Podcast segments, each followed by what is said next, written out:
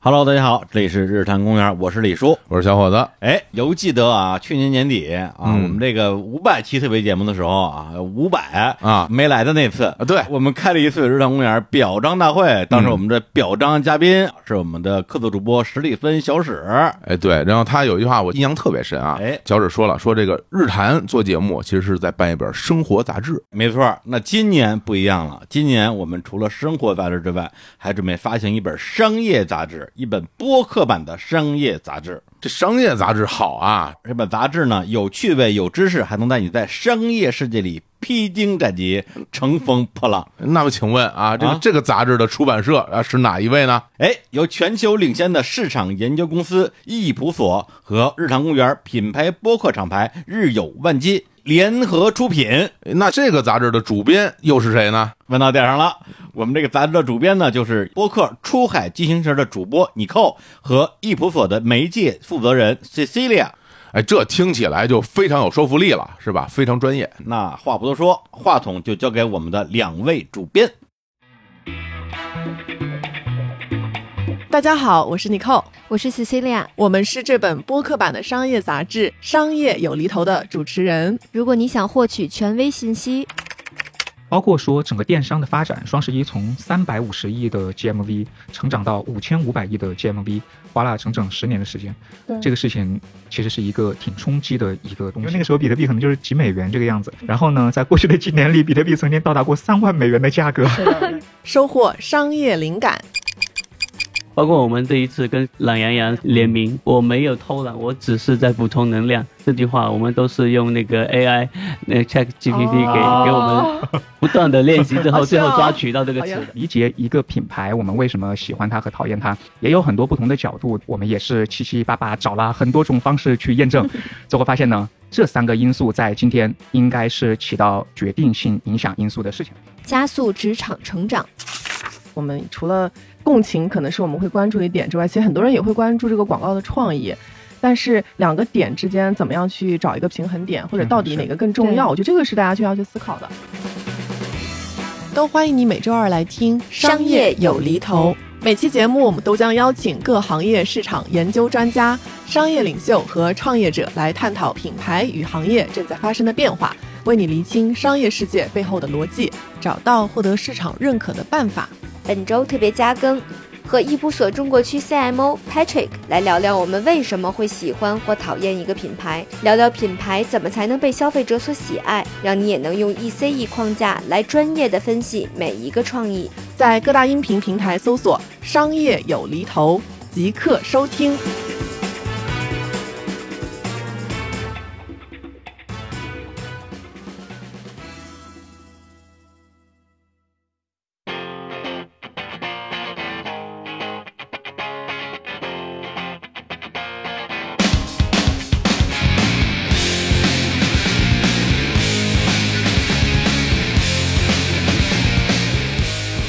Hello，大家好，这里是日坛公园，啊我是李叔，欢迎我的好朋友，来自于看台 Radio 的兔子老师。 Hello，大家好，我是兔子。哎呀，这看台 Radio 之前不是看台 FM 吗？，对啊，其实是这样的啊，就是我没有主动改过名，我现在的微信公众号还是叫看台 FM。啊是吧？但为啥叫看台 Radio？是因为之前某一平台啊，跟我说 FM 这两个字不能用，对，啊这很久以前的事情了。嗯然后我就在那个平台跟他们讨论了很久，说改成什么可嗯以，他说改成 Radio 没问题。就电台也不行，调频也不行，对，对，我也不知道坏蛋现在怎么办啊！但其实不改没事儿，而且我这个电台流量那么小，是 吧？就没什么关系的嘛。但是后来改了，嗯，然后因为我在现在在小宇宙的节目是那边同步过去啊对的，，它是托管，对，他就过去了。然后因为现在大部分听小宇宙用的多嘛，嗯，可能就习惯叫看台 radio，我也无所谓了，对啊，只要叫看台就行吧。对，因为之前我每次我都是说，哎，这是看台 FM 的兔子老师，然后嗯大家说，哎，这个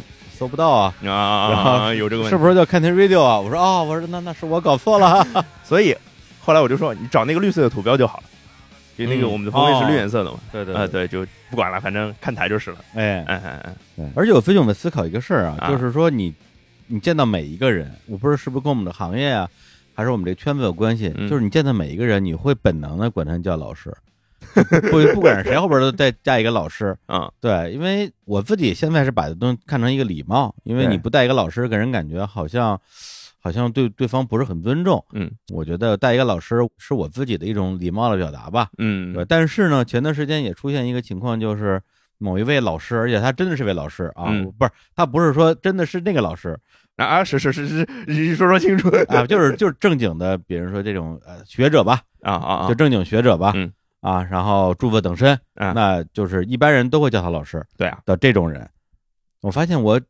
给他发微信，他就怎么发他不回，哎，对，而且是他答应我一件事儿，然后我再去问他，我说，哎，我说上回您说那个事儿，咱们现在可以推进了，你给我地址，我给您发个快递过去，啊然啊，后就不回消息了。嗯然后过两天我又又问了一遍，又不回消息，我就觉得很奇怪，我就说，你如果这个事情你要改主意了，不想同意了。你跟我说一你声呗，说就完了嘛。对啊这事儿也不是什么大事儿。嗯，然后我想，是不是我就不应该管他叫老师啊？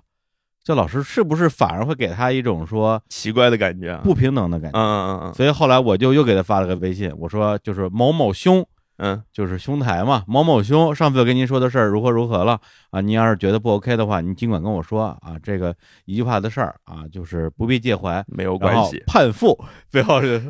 因为就是说这个事儿，你可以不答应，但是你不能不回我。对，而且我都已经不叫你老师了， 对，然后他果然就回我了，哎，所以我我我我在想，我接下来是不是改变改变习惯啊？能不叫老师都不叫老师，那你别叫我老师 呗，那除了你，哎呀，我兜回来了，不是，呃，因为你真的是一位老 师确实确实确实。啊，对，哎，就这个是其实是这样的，就是李叔对我来说是其实是前辈，啊然后是我听着你节目长大的，是吧？ 哇，真的，从真小的听到大啊，呃啊啊嗯嗯 嗯，就是你每次在称呼我的时候嗯，我就觉得你叫我兔子不就行了嘛？啊，就但我是是觉得不这是，样，但是这个东西它又有问题了。嗯，首先解释一下为什么我说他真的是个老师，因为他真的是个老啊师，对对对对对，这是啊我身他是份啊他是一个中学数学老师，确实这 是身份，啊，就在我们录音的是今天中考吗？对，今天中考。啊，就是今天他带的初中毕业班就要参加中考了，对对对对对，祝我的学生都好运啊！而他真却的在此刻跟我们一起录节 目，是怎么回事？难道你不应该在考场门口焦急的 等待哎吗？是是这样的，首先录音的这个时间，我们现在是中午啊，啊中午不考 试啊，中午不考试啊，啊是上午和下午考。啊然后我我教数学，然后数学是明天下午考，哦对，所以我明天下午是要是认真认真 的穿着战袍，啊然后再什么战袍？是红色的衣服，然后就是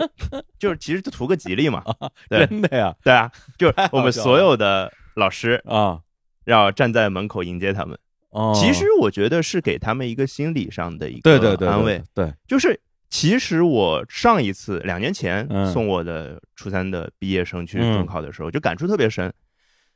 你能感受到那些孩子在进考场那一之前看到你的那一刻，嗯，他们是非常需要你的，就是这样。怎么看就是眼神吗？眼神就直接我跟他对视的时候，他是非常希望你看着他，嗯然后就比有一些孩子可能比较热情，就来给你给你抱一抱嗯啊，有些可能也后来给你击个掌。嗯，之类的，有些就直接走，但是他会跟你对视一眼，我就哦有一种就是我的心里的那个东西你感受到了，嗯嗯，加油，就这样。嗯，感受到我的气了吗？就那种感 觉。哎，对啊，他们有时候开玩笑说。老师，你带我去考吧。我说要要能带我 都带，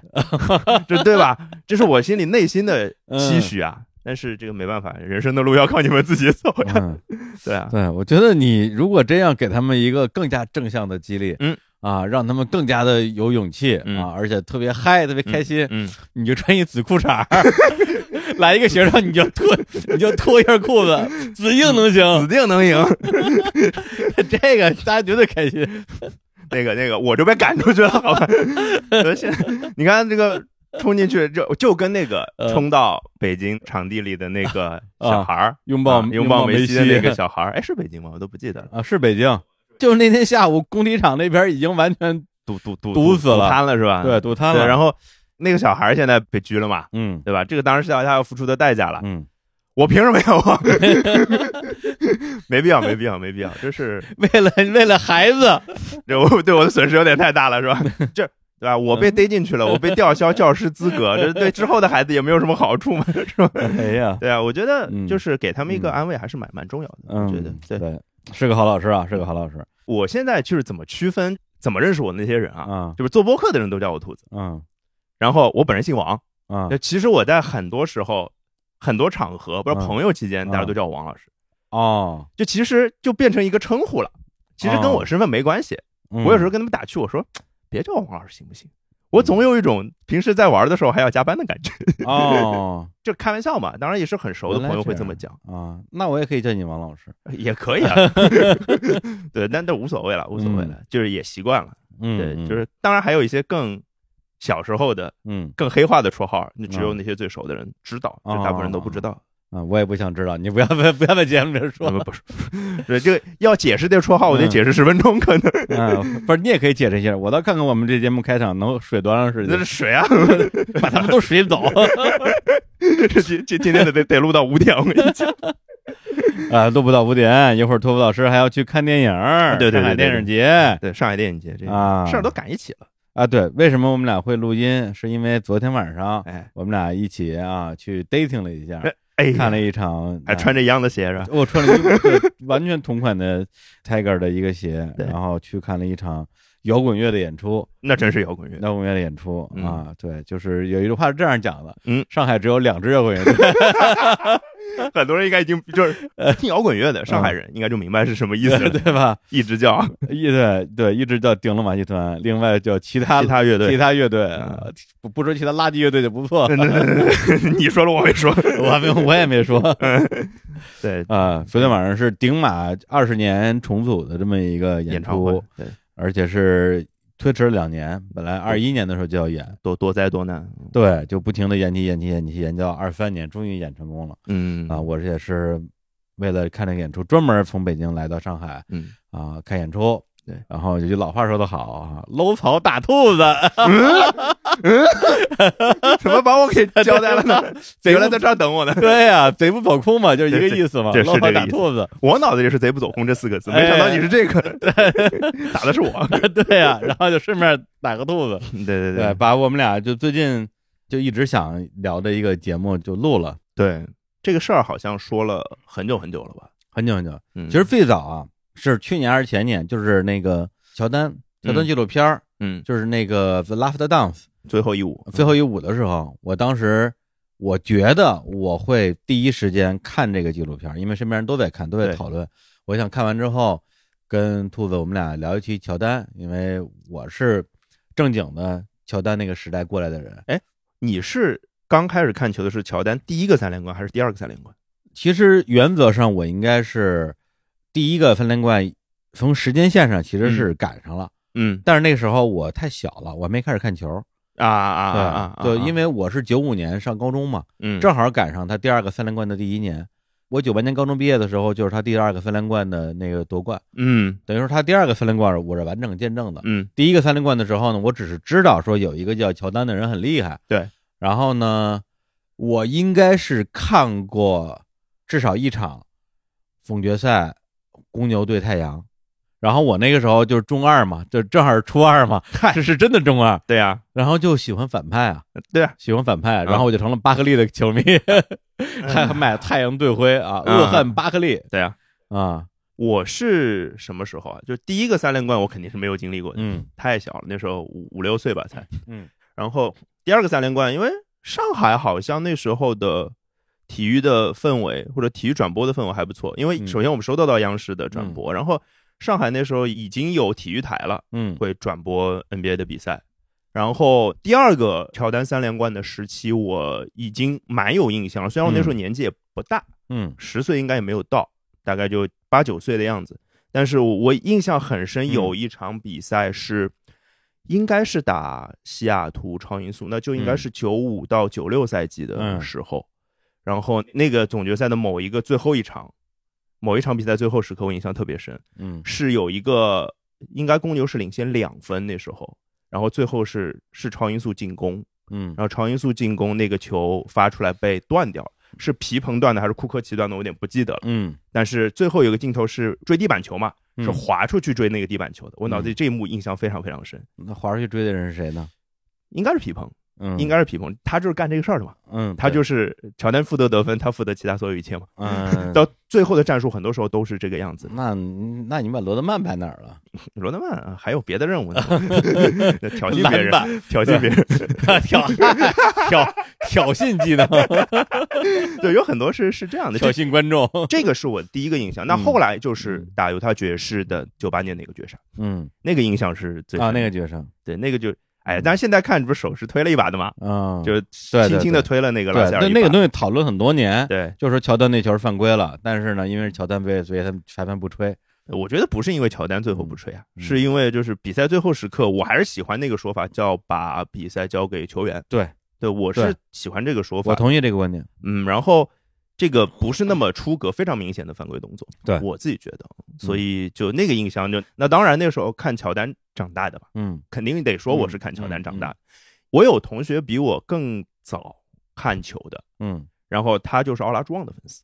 哦，他是喜欢奥拉朱旺。正好是乔丹退役那两年。，对我那两年好像印象没有那么深。嗯对，就是当下的。当然，回过头前面的比赛都看了很多啊，嗯那就不是我当下的经历，我觉得就不放在这儿讲了。但是对我来说，这两个经历是最开头的，嗯，就这两个画面是最开头的。嗯，哎，科尔那个绝杀你印象不深吗？哦，科尔那个有印象，嗯，有印象，就是嗯乔丹吸引包夹给科尔对，过给来。科尔那个绝杀，这个我什么时候才突然把这个东西回过来？嗯，有印象是科尔在当主教练的时候，哦，哎那很久很久以后了，那都是二零一四还是一五年当勇士主教练的时对候，我才回想起这个画面。嗯也是这个东西在我脑子里有，但是你让我第一个冒出来，不是嗯我第一个冒出来是那个飞身扑的那个球，对嗯嗯，因为那个是九六九七赛季吧，好像嗯是打爵士的那个绝杀。对，你说就是所谓的公牛绝杀那种角色球员绝杀，其实在之前打太阳也有一个嘛，嗯就是他们打太阳最后一个经典的球过所有五个人的手，最后是帕克森，就是他们对其实整个球队里面可能算排最小的一个投手。嗯投进那个三分球绝杀。嗯对，这个球也是印象很深，就是对，老被大家作为团队篮球举例的一对个球嘛。帕特森那个呢，那个球我是后来看那种精彩集锦看过。嗯，但是毕竟科尔那我看的直播，嗯，你看直播的感觉是完全对不一样的，而且那种感觉就是因为，在这个这个球儿，你乔丹绝杀，甚至皮蓬绝杀，甚至库科奇绝绝杀，你都觉得相对来讲更合理。是的，对，因为这几个人他本身是球队里边儿大心脏嘛，对，然后呢，再加上乔丹是吧？乔帮主谁啊？嗯，遇到这种关键时刻，他是几乎不会传球的。对，就是最后投得进也是我，投不进也是我，反正这责任就是我的。责任就是我的，所以没有人会想到乔丹会传球，嗯结果他传给了科尔。然后这个时候，我脑子里就冒出了田刚茂一教练的脸，嗯，说：“木木同学这些年也很努力啊。呃就是那种感觉就出来了。对，所以当时我对我对科尔的印象就特别好，我就说我操，我这这小个儿大心脏啊，真是大心脏啊！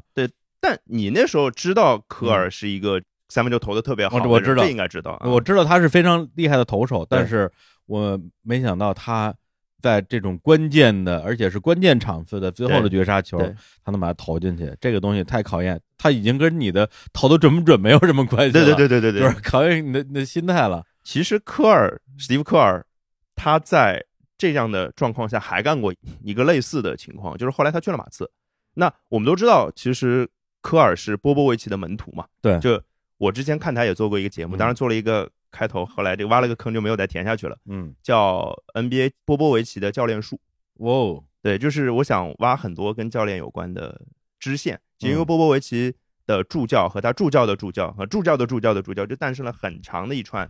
名字。哦有很多很多教练，现在 NBA 的教练都是波波维奇的门徒。嗯那史蒂夫科尔就是当然其中的翘楚了。然后他那时候职业生涯最后就是在马刺度过的，对对应该是二零零三年。他那时候已经很老了，嗯然后他身体素质本来就不好，嗯，那他矮个儿白人球员，嗯对他当时时是已经打不上轮换了，他可能在球队他本人最大的一个想法，可能就是我跟波波维奇好好学教练就是了。嗯当然他后来做到这件事情，但是他在某一场比赛当中，他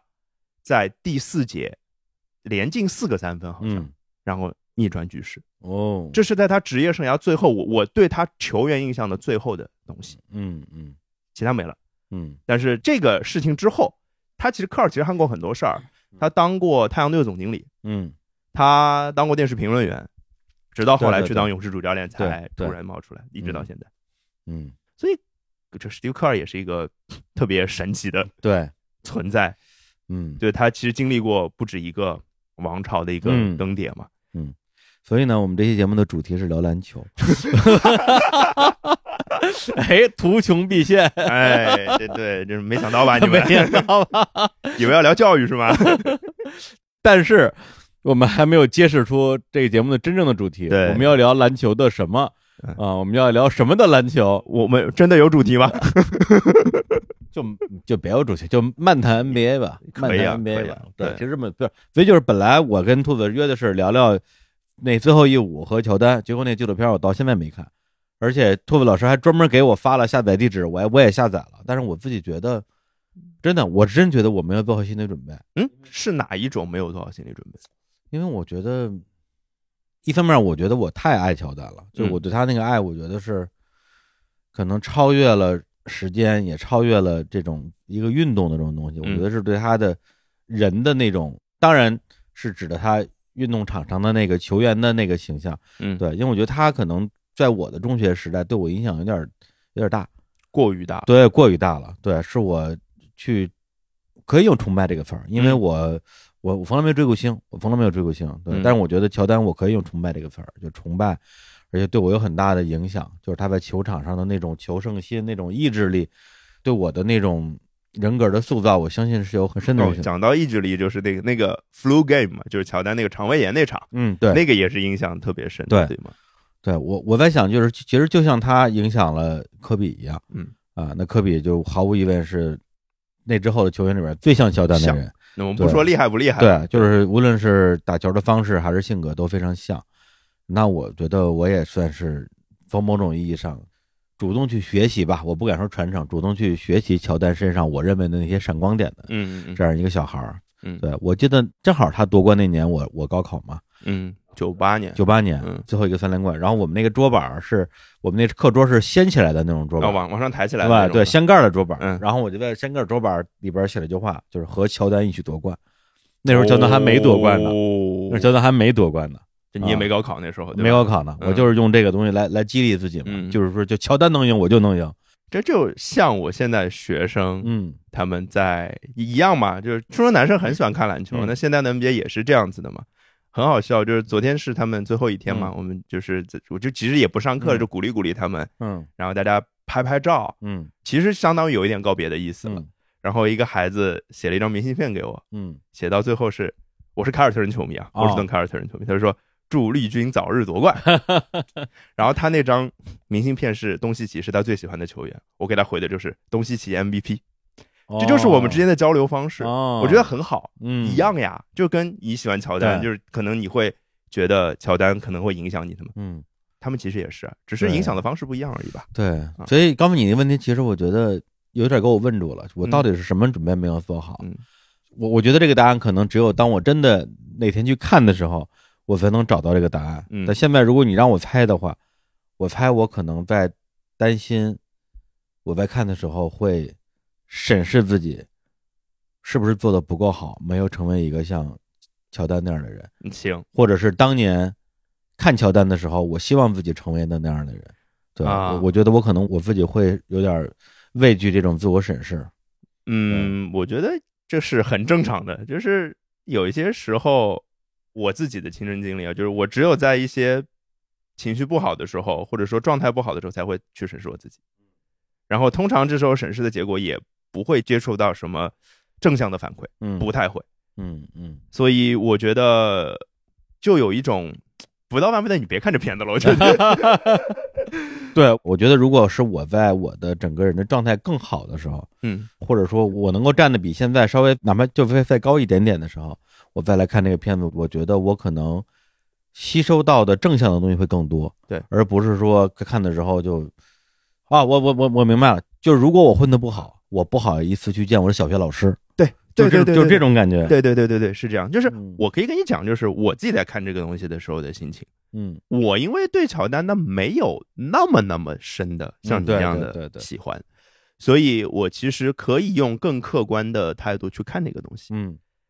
然后其实就看到了一些我小时候不知道的东西，嗯这是我最大的收获。而且我我本身也喜欢看故事嘛，它里面还是有很多故事构成的这个纪录片嗯，所以就挺好的。对，那比如说科比的纪录片，我反而可以看，因为科比对我来讲，因为科比岁数跟我差不多嘛，比我比我大一岁嗯一了，好岁像对他对我来讲就像是我们同班同龄人啊，对我们同班同学里边那个球打得最好，但是性格特别拽，然后嗯谁都不理，嗯谁都看不起的那么一个同班同学，就我不喜欢他，但是呢，我不得不尊重他，啊，对，对，因为他确实很很厉出害色，确实很厉出害色。然后在他去世之后，我去看他那些纪录片儿，我也会觉得说更理解他了。哎，对，就以前可能不够理解 吧。对我我是觉得我倒一直挺能理解科比的，我不喜欢科比啊，嗯就是这个可能看台的听友肯定都是了解的，嗯日坛听友了解一下，啊，哎，不是詹姆斯你也不喜欢，科比你也不喜不欢，喜欢对。那同代的球员你喜欢谁啊？好问题啊，就是啊我我得我得从从头捋这个事哎儿，然后我就是花花十分钟讲一下这个事儿啊。 没有是这样啊，就是小时候我应该就先是乔丹，嗯然后我发现就是那时候乔丹退役，第二次退役嗯，就九八年退役之后，我上初中了。嗯乔丹丹夺第二个三连冠，就拿六个冠军的时候，我应该是小学毕业那一嗯，年，然后我应该进高九八年小学毕业。对啊，啊，这这是我我高中毕业。没事，你你你老 老人你没有我我小那时候弟弟进初中之后，好像那时候的那个信息渠道也相对发达一些了，嗯好像我开始看《体坛周报》那时候， 《铁三嗯周报》然后那时候看报纸啊，或者有时候有杂志了，嗯小时候也买不起杂志吧，别人买了翻来看一看，嗯然后后来有有钱了攒点零花钱买一买杂志，那个时候其实整个 NBA 就在宣传一个概念叫乔丹接班人，嗨，宣传好多年。对，那时候是我印象很深嘛，科比肯定是，科比是后来的，我是说退役之后，之前可能是什么格兰特希尔那种，格兰特希尔哎对吧？艾弗森艾弗森其实也还好，就是艾弗森嗯对我来说是同一批接收到的，啊，在我看来，就是我说戴过乔丹詹姆斯的啊帽子的人那，然后哈达威，哎，对，哎，嗯，哈达威这事儿就安芬尼哈达威，对我啊知道，这便是哈达威，便是哈达威，便是哈达威，啊嗯对。我知道是那时候是四个人一起出来的，就知道的年龄其实有差别，就是艾弗森是最大的，嗯，嗯，年纪最大的，但是其实他从身材上是最不像乔丹的，因为他矮嘛。对，但是他从斗心上又是很像的。对，然后科比，然后科比是因为那时候他在湖人嘛，嗯，那湖人就是一个从传统上来讲嗯就是一个大城市的球队嘛。科比那时候还还是爆炸头呢，最早是光头，在那个拿扣篮大赛冠军那年是光头，哦，，对，然后还有另外两个，一个叫卡特，哦，文斯卡特，温芬卡特，另外一个是麦迪。嗯，对，那个时候我是这四个人一起知道的，哦，然后这好像是某一本杂志新的一四个大专天题，王的感觉，哎，是吧对，，就就这种感 觉。然后嗯我，那时候还看了那一年两千年的扣篮大赛，我不知道你有没有印象？不太记得了，因为我不太看全明星，对，因为两千年的扣篮大赛是公认最精彩的扣篮大赛。嗯那一年卡特用扣篮这件事嗯情立住了一个标杆，就是到现在只有那一年，我忘了哪一年了，就前几年啊，嗯，阿隆戈登和拉文的那一届扣篮大赛的两个人的对比嗯，可以和卡特在两千年的扣篮大赛上的表现可以比一比。可以与之媲美对，因为卡特有一个身份，他是乔丹的学弟，啊，他是北卡毕北业卡的嗯对，他是北卡，哎，没毕业吧？ 对对， 这不说。对，然后他那年，因为乔丹其实第一个被大家认知也是扣篮大赛罚球线扣篮嘛，嗯然后卡特在扣篮大赛那年的表现就震到我了。嗯而且卡特的扣篮跟乔丹还不太一样，嗯，就是乔丹是飘逸为主，包括罚球线啊都是那发种现对比较发轻，现起跳，对嗯，卡特是力量感，哦，就是能抡。我现在有时候看扣篮大赛，当然 NBA 扣篮大赛越来越不好看了，这嗯是事实。现在有些人就追求难度，他前面那个花里胡哨动作很多，嗯，然后身体也扭得很好，但是扣进去的那一下那一下啊，是很垮的，对，不给力，老师就，放进去的那种感 觉。嗯那，卡特那就是一个个抡进去的嗯，我觉得就是暴力美学，就是怒怒砸篮筐，对，有巴不得把篮筐扯下来的那种啊对感觉，那个很爽，看起来。嗯，这直接导致我这时候就因为那个扣篮大赛，我成了卡特的粉丝。哦，哎呀，对，然后那就怎么可能喜欢科比嘛，对不对？嗯，那小时候都是啊，我喜欢一个其他都不行的嘛啊，是是对是，吧排他嘛，对排他性。但是喜欢卡特有点可悲啊，呃，这个事儿呢，后来啊就想通了嘛，啊想着想着也是有一个人让我想通了，啊，姚明啊，姚明怎么 了？因为你啊就成休斯顿火箭队的粉丝了呀。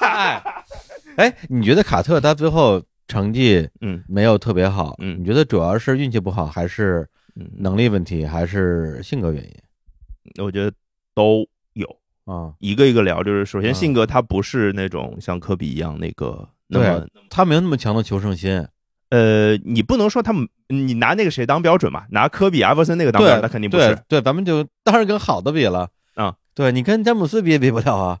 詹姆斯另聊吧，我觉得、啊就是对这个人太不一 样了，这这人太不一样了，这詹姆斯太聪明了。嗯，对，也是，卡特就是你想啊，卡特的最后的结尾是什么样子的？他打到四十一岁还是四十二岁？对，他在生涯的三十六七岁之后，就安心于在一个无论是强队也好，不强的队也好，当一个角色球啊当员。球球员，而且打的就是依然自得的。对，这个我特别意外，因为就没有哪个巨星可以在职业生涯后期打那么久，然后当角色球员还打的那么心安理得，然后也不觉得自己就是没面子啊嗯什么之类的。就这个我我挺不理解的。我就觉得他跟自己和解做得好呀。哦，就是有些人可能是想赢，嗯想赢的那个东西特别大，嗯，那个自我特别大。对，就科比、艾弗森肯定是这样的人。然后我只是选择了篮球而已。还有就是他们一定要说赢这件事情是我主导的。嗯艾弗森也挺明显的，他到最后其实他的坠落速度是非常快的，因为他对身体不行了，对，就伤病缠身。对科比也有这个问题。特别也是，卡特可能是觉得我喜欢的不是赢，我喜欢打篮球。他就是打篮球就开心，嗯嗯就跟我们平时出去打篮球开心，嗯，他有这个心态。嗯这是我分析出来的结果。嗯他可以一直打到四十一、四十二岁，他到后来甚至没有说我要去抱个大腿拿个总冠军。啊，对，我对在对嗯一个弱一点的球队，你也不用给我很多钱，我钱肯定也挣够了嘛。对但我打球开不是心，钱早就挣够了，对啊然后名气，然后什么江湖地位，一切都能有了，然后去一个弱队当一个角色球员，嗯，哇，这个真的是，就我觉得这个叫啥，就是非常和自己和解做的特别好，我才是。嗯，就很厉害嗯，嗯，就我觉得我做不到，啊我觉得我是应该做不到。对对，一般人可能放不下这个架，因为一般球星到了打不动的时候，就主动退役了，对，就是当自己不能为为球队做一个重要贡献的时候，对，科比我觉得比较典型，对他当然能做贡献。对，但他当时的情况、身体原因啊，包括年纪，他已经没有办法作为一个球队的领袖，对，去打球了。嗯，因为只要他在场上，那所有的球肯定是球权要他说了算的。但是如果以他当时的身体状况，依旧这么去围绕他去做战术的话，那球队的成绩就不会好。是的，那这个事情就无解了。对所以他就选择了退役，然后就巡回了一年的那个退役告别赛嘛。哎，你对巡回这个事儿是怎么看的？当年肯定是觉得有点儿没劲，我就、嗯嗯我比较喜欢邓肯那种退役方式，就很潇洒嘛，太潇洒了，对，非常潇洒嘛啊嗯，就觉得说那嘖没这个必要吧，嗯，就大家也都很爱你，对啊啊嗯你的历史地位也在这儿了，五个总冠军啥也不用说了，但是你的身体情况，然后嘖你下面的职业生涯的一个阶段，大家心里也很清楚，嗯那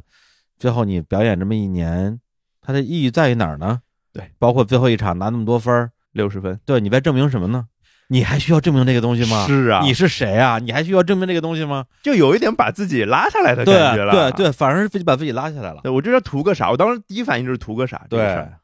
当然科比在退役之嗯后，我反而挺喜欢他的，啊，对他退役之后状态特特别好，嗯、他上那些什么鸡毛秀、肥伦秀，我整个人一下就放松了，对，特别松弛。然后聊自己的家庭，聊自己的女儿，我就觉得说，我这世界上怎么会有这么好的人？是的，就特别变变成一个特别好的人。对我完全印象改观了，然后对嗯然后就出事儿了。这，哎，这这不不聊这个，这这不这聊这这不是这聊下去就就哎呀情绪就不对了，我觉对得呀不能聊聊下去，就是聊卡特嘛，咱们就科比了。卡特就没喜欢多久嘛，嗯，就是因为啥？是因为姚明出现了，也不是说哦因为姚明出现了，我是上海人啊，土生土长上海人，哦，看 NBA 的同时，那时候 CBA 你也看啊，当你的上海队拥有了一个姚明这样一个球员的时候，嗯，哦那你肯定会对他未来有非常大的期待。姚明在上海打球的时候，你看过的？看过呀，哦我看过，我甚至在现场看过。哇，对，那你这个就不一样了，不一样了。不是，这个是不一样的感受嘛。而且养那时成候也啊，是这是养成啊，呃，最小的养成应该没赶上吧？啊，就是印象很深的，就是那时候上海队和八一队，嗯那时候是争 CBA 总冠军。嗯。那八一那时候是永远的无敌舰队嘛？王哲志那时候去美国了吗？呃，之前没去，啊，然后那时候王治郅、柳玉栋、嗯李楠、张劲松、范斌、阿弟江，嗯，还有谁？可能还年轻，还有莫科、李可哇，一大堆，这怎么可能打得过嘛？真是无敌舰队 对，那上海有谁呢？姚明、刘伟。啊当然，可能剩下名字就上海球迷熟悉，这其他人嗯不熟悉，什么张文琪、贾孝忠。啊，那真不知道了。然后，当然上海队能请外援嘛？嗯二零零零左右那嗯个时候，姚明因为他在不停的成长，他是八零年生人，嗯所以就是二十岁左右那时候长对球最快的时候，包括刘伟也是。嗯，比我小一岁。对呀、嗯然后他那个时候看着这两个人成长起来，就觉得上海篮球有希望了。嗯至少除了八一队以外，我们肯定是最强的。嗯再到后来，就是想着是不是能挑战一下八一队。嗯这有一个重要的时间点是两千零一年的全运会，嗯那时候我印象很深。全运会是不能用外援的。哦然后上海队那场比赛就五个首发打满四十八分钟，哇哦，一秒钟都没有换过，替补球员没有上过场是吗？是的，为什么呀？ 因为只有这五个人厉害。其他人都上都对没有资格站在场上。对，然后后当中有一个可能最厉害的替补是上现在上海男篮的主教练叫刘鹏。哦， 刘鹏有一个事儿是这样的，啊他打过 CBA 历史上最远的绝杀记录，后场的一个绝杀，哦这是他的一个最厉害的一个被吹嘘的故事。啊，可以可以啊，对，堪比科尔的那个 对对对对，但他是后场三分啊，很后场牛逼的啊，可以可以就是运气好嘛。 嗯，看能投绝杀的能当主教练啊，对，那时候上海队五个人和八一队，嗯八一队是有人可以换的嘛。然后上海队那五个人打满四十八分钟，那时候打到最后倒数第二回合，上海队进攻进球八十八平，我如果没记错的话，嗯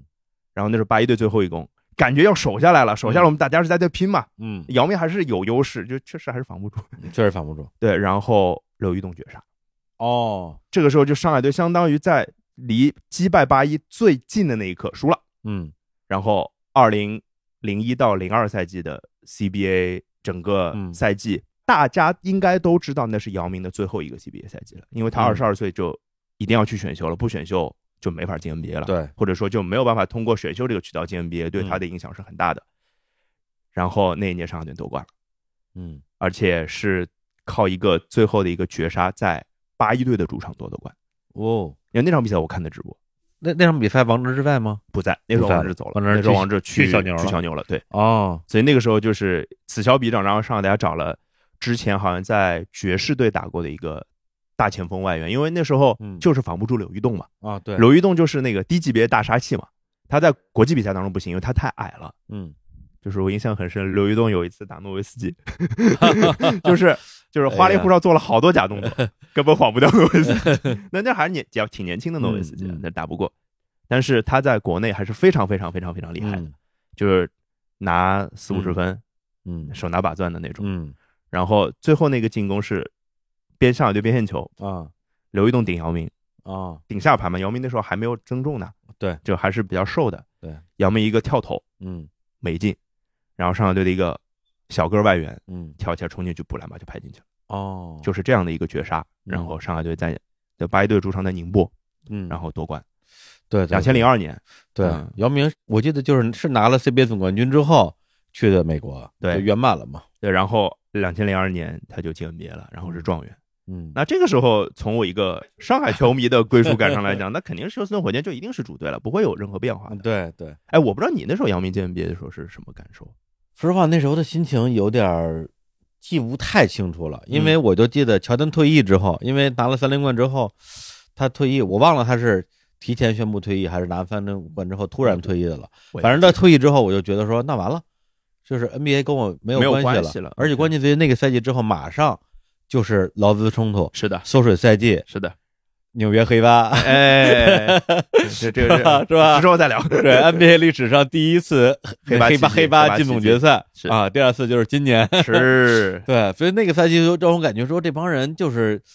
NBA 乱了套了，对这帮人就自乱阵脚，嗯，因为公牛那时候对啊全部都拆了嘛。对，不看了，不看了，不看了。然后那次是马刺第一次夺冠嘛，，对，是邓肯第一个总冠军嘛，嗯，但是我的心情就觉得说，我的篮球时代结束了，嗯就不想看了，嗯。然后等上了大学之后，是赶上湖人三连冠，对，啊，那个时候你说看没看过球呢？零零散散也看过，但是嗯第一是上大学在那个宿舍，嗯不像以前在家里边，家里有电视，宿舍没有电视，嗯第二个就是我觉得乔丹退役这个事儿对我的影响还是挺大的，嗯，其实有点伤心。然后这个时候你让我在这么快时间里边再去喜欢新的人，嗯，那个什么奥尼尔、科比什么也好，我觉得我做不到，我做不到嗯。包括那时候他们直接对阵的艾弗森嘛，嗯，对，我很能明白很多人为什么那么喜欢艾弗森啊，就好像比如说《灌篮高手》，很多人喜欢流川也好，喜欢三井也好，嗯我能理解。但是艾弗森对我来讲，他有点过于有锋芒了啊，对，对，就是我我我觉得我不是那么有锋芒的人。嗯，对，比如说他跟乔丹的区别，乔丹就很明显他是那种王霸，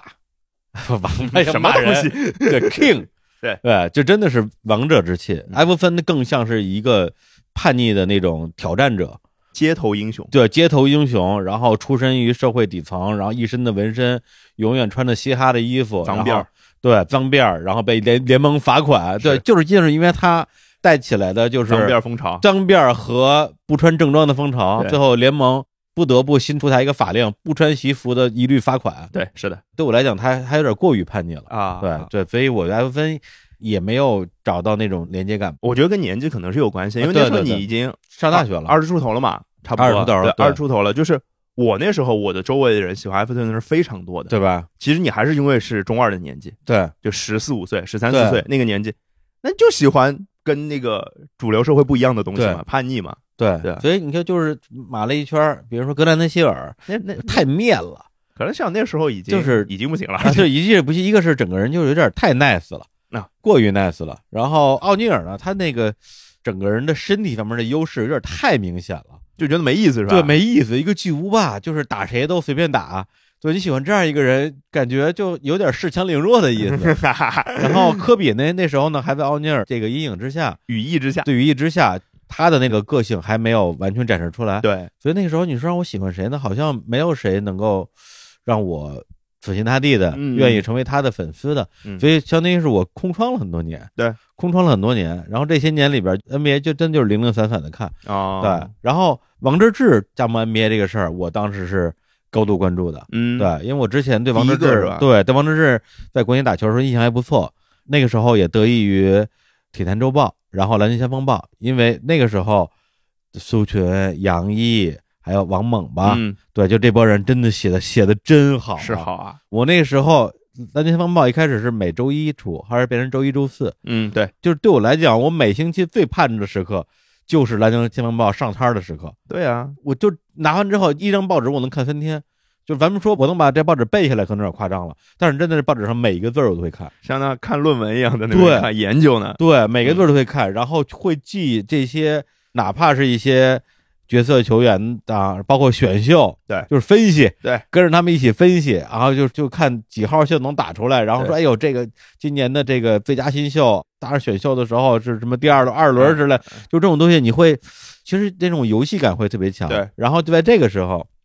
王治郅进了 NBA，然后。因为他的过程特别曲折嘛，他那个东西讲能讲好长时间，啊而是且包括他跟篮协之间的一些矛盾啊对，包括他性格的原因，包括到后来他留在美国，对能不能留在美国不回来打国家队，跟那个篮协对抗，完全就是把自己像一个金刚狼一样，把自己封闭在那样一个孤立了，对，就自我孤立的那样一个时期。因为他跟姚明的性格就完全是巨大的反差。姚明可太会做人了，要不然姚主席呢？姚主席能够把他跟篮协的所有的矛盾冲突，最后写在自己的自传里，还能出版，对啊。对，这说明这人家都搞定了。对，这是两种不一样的人。就是对我小时候啊，因为现在回想，嗯是因为我可能是上海人，然后我就是姚明跟王治郅其实就是对立关系。嗯，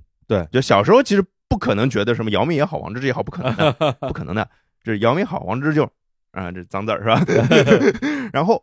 现在仔细回想一下，有没有偏颇的，肯定是有的。肯定有啊。而且不知道有有没有就是媒体煽风点火的意思，嗯就上海本地媒体肯定也会有哎制造这样的这个东西嘛，而且肯定是这啊样，因为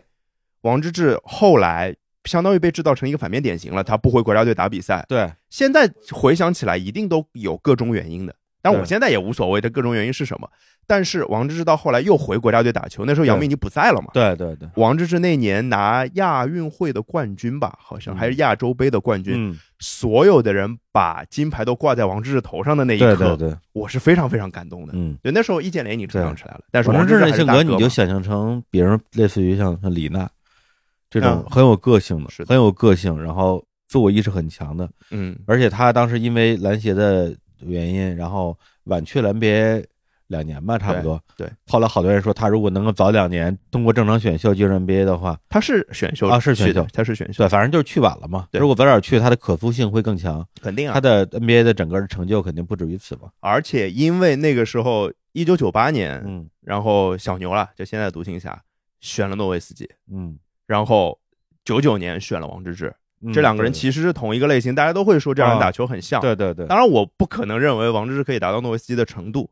但是如果王治郅早一点去，那可能就是两个人会一起进步的更大一些对嘛。就是而且在二十来岁、二十多岁的时候，嗯长球就应该是长得最多的时候呀。这个王治郅就变成了一个在垃圾时间不至于啊，就是非关键时刻上场投三分的一个人。对，当然他在小牛的外号，现在想想我都觉得有点儿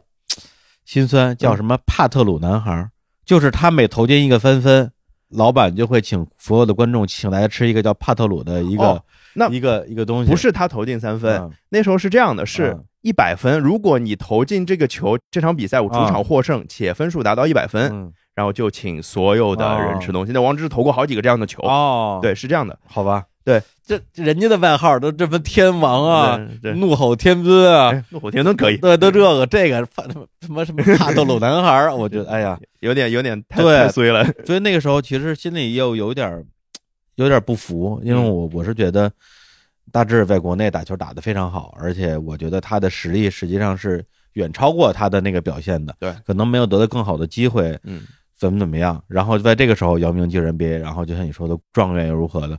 那个时候我好像我我好像没有经历过什么心理斗争的过程，特别顺滑的就把火箭当成了自己的主队对，然后就看火箭的每一场比赛。一样。正好那几年是我还在做记者，自由职业，也不用坐班儿，然后每天上午没有任何工作。那时候央视是周二、周三、周六、周日对对对对，四场对比对赛，我是的每一场都看。是啊，那时候也没有智能手机，你看球的时候也没有其他事可以干。对啊，就是认真看球、啊。，对，就是每星期四场球，雷打不动，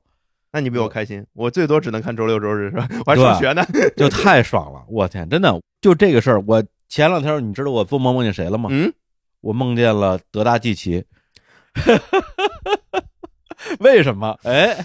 就说到今年的总决赛，对啊，就今年总决赛已经没有什么你认识的人了是吧？对，啊就是说没有什么我认识人了，嗯就没有我那个作为火箭球迷时代认识的人了，嗯都都不用说火箭球员，就同时代的球员都退役了，嗯，结果小钢炮还是在，哎，凯尔洛瑞，凯尔洛瑞，还在，对而且表现还特别好。呃，然后我就想起，起，哎我凯尔洛瑞当年在火火箭是第三控卫吧对？啊对啊，哎，那那那前面两个人是谁啊？嗯穿过你的灵魂是吧？嗯嗯嗯阿忍松、嗯，小黑豆、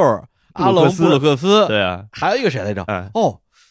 从太阳队过来那德拉季奇对。一开始我是就死活想不起德拉季奇的名字来，嗯，然后我就睡着了，你是在梦里想在出来梦这个里名边字想啊？出来的名字了。妈， 对，被梦里说突然哎，对，德拉季奇，他在火箭一共待了不到一个赛季，很少，因待了为几个月，德拉季其实是一个很厉害的球员，对，很厉害。对，而且他的就是很多人啊，其实是离开火箭才嗯成就，洛瑞就是洛瑞也是洛瑞在猛龙成就了他的全明星的职业生涯，然后德拉季奇是之后又辗转了很多别的队之后才对打出来的，而且德拉季奇在总决赛当中有出现过，他有在场边看球，就这次总决赛就吗，是这次总决赛，因为哇他是他之前就在热火效力过的，哦啊，对，可能你看到这个脸了，但你不记得他是谁了，不是我看到脸是绝对认不出他是谁。好的， 吧？对，因为是这样，因为后来我也上网查了一下，哎，实际上这四个人没有同时带队过，同在，因为当时是拿阿尔斯通换的凯尔洛瑞，嗯用布鲁克斯换的德拉季奇，对，啊，是这么一个交易关系。然后德拉季奇来了之后呢，打不上球，因为那当时那个控卫过剩了，而且因为他是欧洲后卫，啊欧洲后他卫是其斯洛文尼实亚的吧？好像对，斯洛文尼亚，嗯，斯洛文尼亚现在最厉害的人叫东契奇嘛？哦对啊，哦当年德拉季奇和东契奇一起拿过欧锦赛的冠军，哦，就就是前几年的事儿。我啊靠就东契奇还刚初出茅庐，德拉季奇在他巅峰的尾声的时候，啊，德拉季奇退役了吗？哎，现在应该还没有算还没官方退役啊对还没算退役官方他退役啊对对他这赛季好像是在雄鹿，啊在啊在雄鹿在对对雄对鹿雄鹿对对啊然后醒了之后，我就去百度上查了一下德拉季奇，哎的百科，嗯然后出了一张照片儿，我说这他妈是谁啊？ 当年那个欧洲小帅哥他妈 去哪儿了？老成这样 了都。就是现在看上去跟斯科拉没有什么区别了。 但斯科拉年小时候也长这样啊！斯科拉还在上海队打 过球，哦，我知道，我知道啊、现在斯科拉的儿子嗯已经代表阿根廷国家队打 U 十六的世界锦标赛了。哦，对，然我后的天那天他的斯科拉的儿子的对手是谁？是布泽尔的儿子。哇，你想一想，当年就是这两个人对打的。 被虐的 呀！对，而且布泽尔是双胞胎儿子，都很厉害，哇，都哦天哪嗯是有可能就是呃，不是有可能，就基本肯定会进 NBA 的那个、哦那个路子。现在这球二代很厉害，很多好吧？最有名的球二代就是勒布朗的儿子嘛，布朗尼嘛，叫、啊，他多厉害呃，布朗尼是什么水平？啊！就是现在的选秀名，他今年应该是高四毕业，啊，然后今年要进大学，嗯然后他选了南加州大学，这个事儿嗯啊就宣传了很久，炒新闻嘛，因为确实是那个皇太子嘛，哎然后。这是皇太子啊呃，，因为詹皇，詹皇，詹这皇么这这么叫嘛？不是这么叫，人家自己的那个账号就叫 King 哎 James，对对对对，自己滚。管自己叫叫 King，哎呀，这这不不不说这个这事儿，我有好多事儿要吐槽。 呃，这是詹姆斯球迷，啊，来来来骂我没事， 对，骂他 骂啊他骂骂我骂我没事。呃，布朗尼就是现在大概在这一届的球员排嗯名里面，大概是十几名，他，哦那你没有很厉害啊十几名就肯定能进 NBA 啊。啊所以就是勒布朗詹姆斯之前不是说退役嘛，啊就总决赛之后不是要啊！说对要对，退役我嘛看？见了，我说怎么可能他还要跟他儿子一起打球呢？我猜这是他现在最重要的事情。哦，这以你对勒布朗詹姆斯的老了解詹的了解嗯啊， 哎对我甚至我那个我自己节目里已经说过这事儿啊了。我当时第一反应是他要退役之后，明年再复出吗？跟他儿子一起打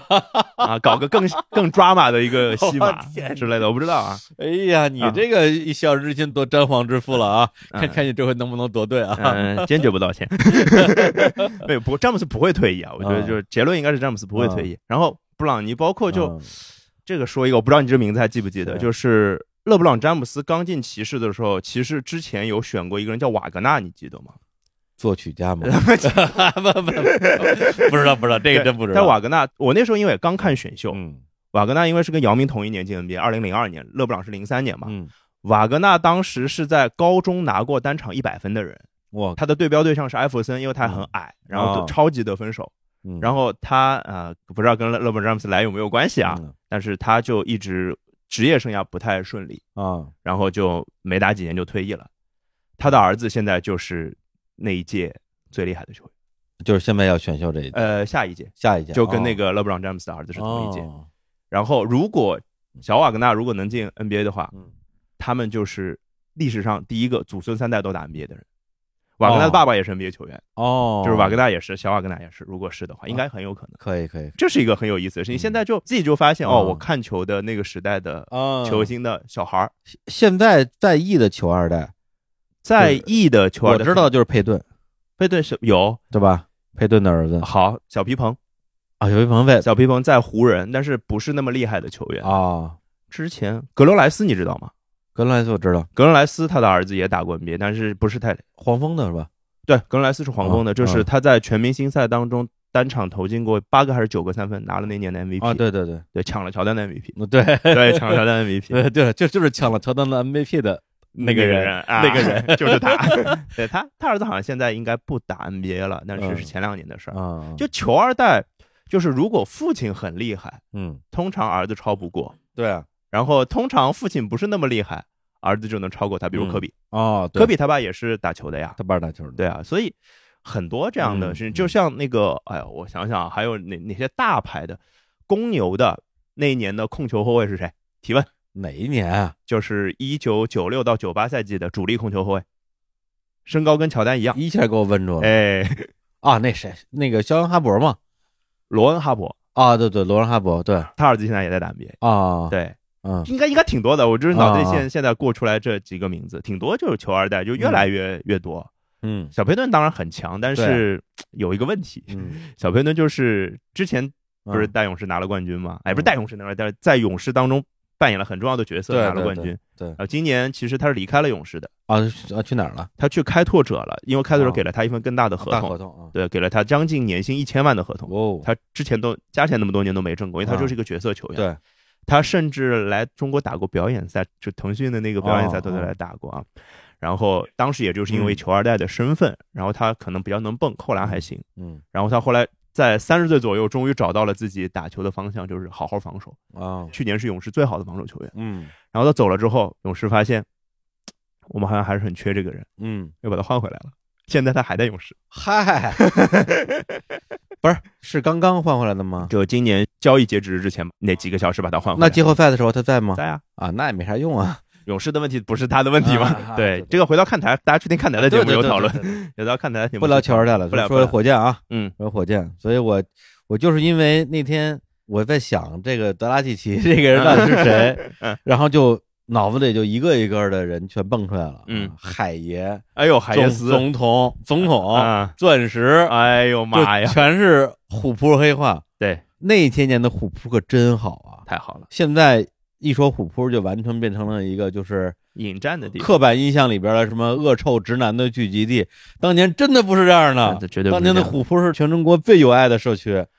对我终于在今年下定决心把虎扑给卸载了。啊，其实是一个漫长的过程啊，对，有时候还会打开看，因为它有时候看数据还挺方便的嘛。但是里面就是你在看数据的同时，会嗯看到各种各样啊各种我不能各样的不能接受的东西。对，因为我是零九还是一零年的时候，我上班了，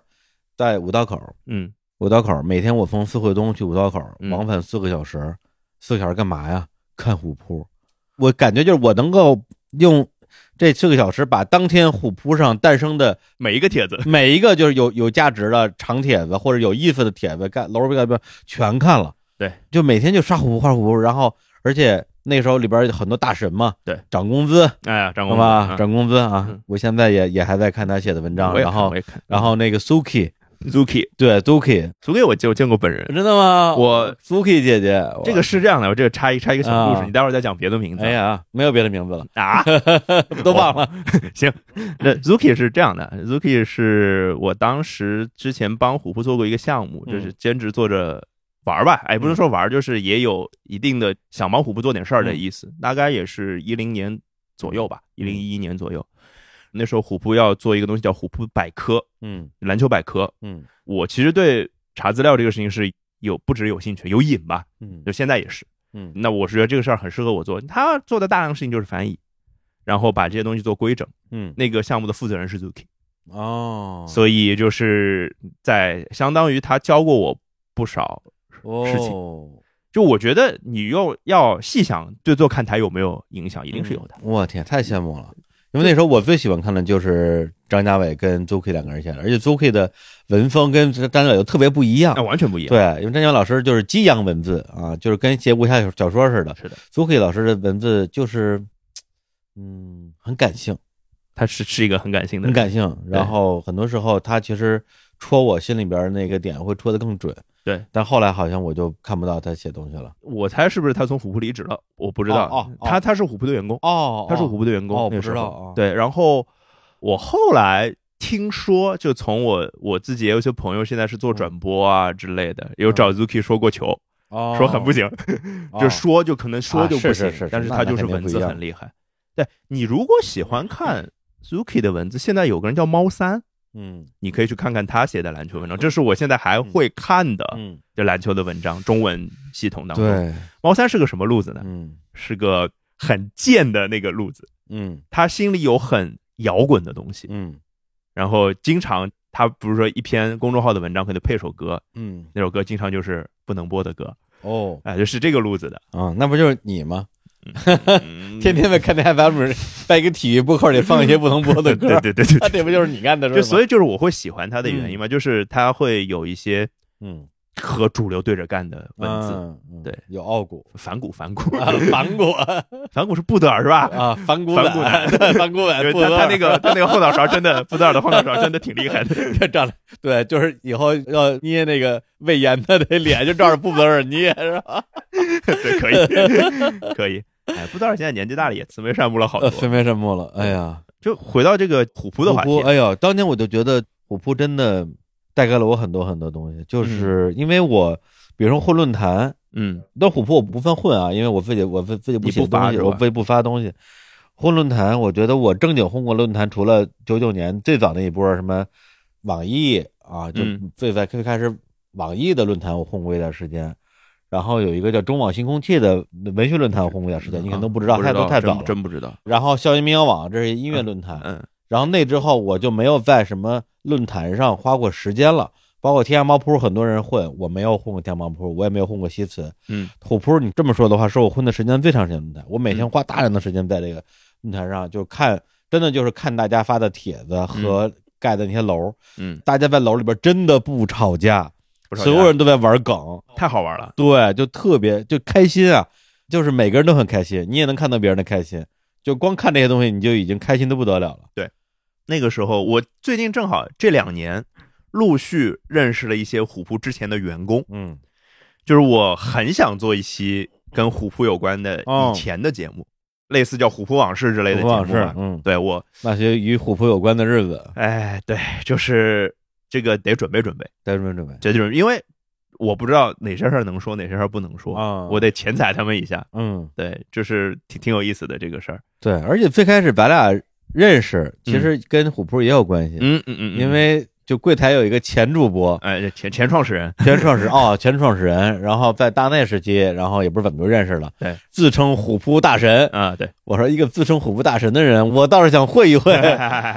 而且这个“虎扑”这个词对你来说其实是有光环的， 啊。对吧？对对对对，二狗嘛，对对对，哎，他叫什么来着？黎明明啊，啊，对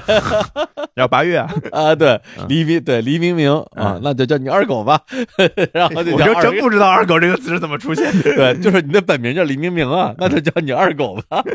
为什么呀？太太太太太闹了。结果我到现在，我微信里边有至少有五个叫二狗 的人，叫二狗的太多了。 对包括我周围也有对跳海老板啊，梁二狗，哎呀， 对，就各种二狗。这对个 这个名字还是太通俗了。嗯，所以对对对，就说回火箭，嗯因为那时候对火箭的爱真的就是爱到你的脚趾头缝里边。对啊，对吧你火箭的每一个角色球员、替补球员、球员、看饮水机的球员，对他全都如数家珍。熟的太熟了。不熟的不能再熟了，从来没有对一支任何球队这么熟悉过。哎，那你那时候对谁的印象是最深的？嗯在整个那个火箭，就比如说那个姚明在的那个时间段嘛，嗯就应该就是姚明大概六七年、七八年的那个时间。那感觉特别像什么呀？嗯我觉得，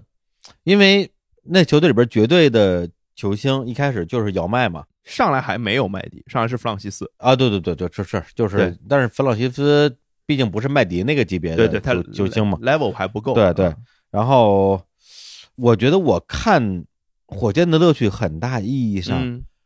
某种意义上，我在想，假如你姚明当时去的不是火箭，嗯去的是比如说湖人，嗯或者是凯尔特人、热火这种嗯豪门球队，而且是愿意拿钱来堆球员的这种豪门球队。对然后姚明就一上来就是巅峰，跟着一堆同样是篮球巨星，然后拿好几个总冠军。我会是怎么样的一个心路历程？我现在嗯很难去想象，因为嗯它毕竟没有发生。嗯我只能反过来说，可能我当时那么爱火箭，那么爱姚明，除了姚明的个人的球技啊，还有个人魅力啊，还有对他的性格啊，我都非常喜欢嗯之外，就是火箭队这种一直就是老板抠抠缩缩，然后莫雷低位淘宝上来不是莫雷，是吗？对上来是谁啊？我不记得了这对个总经理的但名是字，就是在后来，对就是选什么什么布鲁克斯的什么时候都是莫雷了，布鲁克斯是第四十一、四十二顺位选上来的，嗯不是是布鲁克斯应该是二十几，嗯四十几，我现查现在现在查。我哦现查没特别嗯事，你你说，对，那个时候就是莫雷低位淘宝这个事情，实际上是让我体会到了一种有点像我还没玩过，就是当年我看别人玩冠军足球经理的嗯时候的那种感觉。你是从来没有玩过这个游戏吗？我没有玩哇， 过，我资深玩家对，因为我就不太会玩游戏，对， 啊，但是我特别喜欢看别人玩游戏。我没记错啊，首轮二十六顺位啊，我操，你赢了，You win，也牛逼！那二十六，那那也很低也嘛，很也靠很后低了嘛，嘛？对对对。对，那比他更低的是谁啊？海耶斯，我也不知道啊海，耶斯是没选秀的，没选秀的兰德嗯里是二轮，我记啊，对没记错对，兰德里是二对轮，兰对兰德里是当时低位淘宝对对淘的对特别到位，嗯所以那个时候就我在我上大学的时候，当时我有一个一哥们儿，我们都住地下室，都不住宿舍，嗯然后呢，我就整宿整宿的看他打冠军足球经理打到天亮，嗯，然后他球队里边呢会有一些他知名球员，但是因为他那个球队也特别穷，也没有钱，然后呢，他就玩命的培养一个球队里边，就等于说你一开始的时候就这个出场设置里边就有的一个，就完全不知道是谁的球员，但他玩命的就训练这个球员嘛，就练嘛。结果这球员呢，虽然他的某一些指数依然低的惊人，比如说射门，但是呢，他的这种防守，然后逼抢、断球和一些关键球的处理，嗯，因为那时候的冠军经理是全文字，是啊，全文字的是状的，态，是的，你就看到当年的这个垃圾球员， 然后在你的栽培之下，哇，这居然能够跟那些还挺有名的球员在在同同一一个个球球球队场里边，而且踢得还不错。对，但是呢，每一次到了门前，离门只有十米的时候，啪一脚高射炮，哎就觉得说，嗯，这还是我那个儿 子，就是李铁，知道吧？就是李铁那样的球 员。嗯，对，然后李铁作为球员是个好球员啊，嗯，李铁是一个特别好的球员，对啊我当年特别喜欢李铁，对，就他那种意志力、跑不死的那种状态。李铁在球场上就属于什么呢？就叫球盲鉴定器。就现在有很多，多这样的球员，哦对就对是对。他其实数据上不显山不漏水，但他在对球队上的作用非常大，对对对就对是很就对，任何场合都有，任何球类运动里面都有，对，真的是中流砥柱对。就他这种就跟范志毅那种中流砥柱还不一样，不一样。啊范志毅是大哥，范范志也强，但是对范志也强，但是位置不一样嘛。更衣室领袖。对，范志毅是给所有人要下命令，哎李铁是给所有人做榜样，哎，对的，用他的精神力量感动别人，沉默的领袖，沉默的领袖。对，其实现在 NBA 也有很多这样的球员，有有也有有，嗯，也有，其实邓肯就是，对啊，我觉得邓肯就是，对邓肯对邓肯就是对你刚刚提到那个邓肯科比，我想起我看台之前做过一节目，很嗯很久以前做过一嗯节目，就是邓肯科比，你选谁当球队核 心？看台还做过这样那 个呃引战的节目的啊，太引战了。小时候还是爱干这种事 儿，现在不干了，就现在不觉得这好玩了，小时候觉得那事儿挺好啊，玩的，对对，所以当时火箭的感觉呢，就是我也知道他不是很行，嗯每次季后赛反正最好的时候好像是第三、第四吧，呃对，这就常规赛第三、第正规四，分第分第四，然后有时候第六、第七，对啊，就这样，打不过爵士，对，打就永远过不了爵士。哎呦，而且关键爵爵士也不强，爵士就专门收拾你，这种感觉就特别的窝囊。但是呢，你又有一种就是说养成感，对吧？你总觉得说不定哪天我这个笨儿子这帮人这帮孩子出息就了打出来了，你反正那种期待感会特别强。特别是那几年球队的球员有一些是比较稳定的，比嗯如说巴蒂尔、斯科拉，包括海耶斯、阿尔斯通。这都是一直在球队里边对的，让弗朗西斯西斯后来还回来过嘛？嗯，但那时候已经不行回了，来之后已经不行不了。行了然后，就你对这些球员，包括那个那个兰德里。兰德里队，就后来就产生了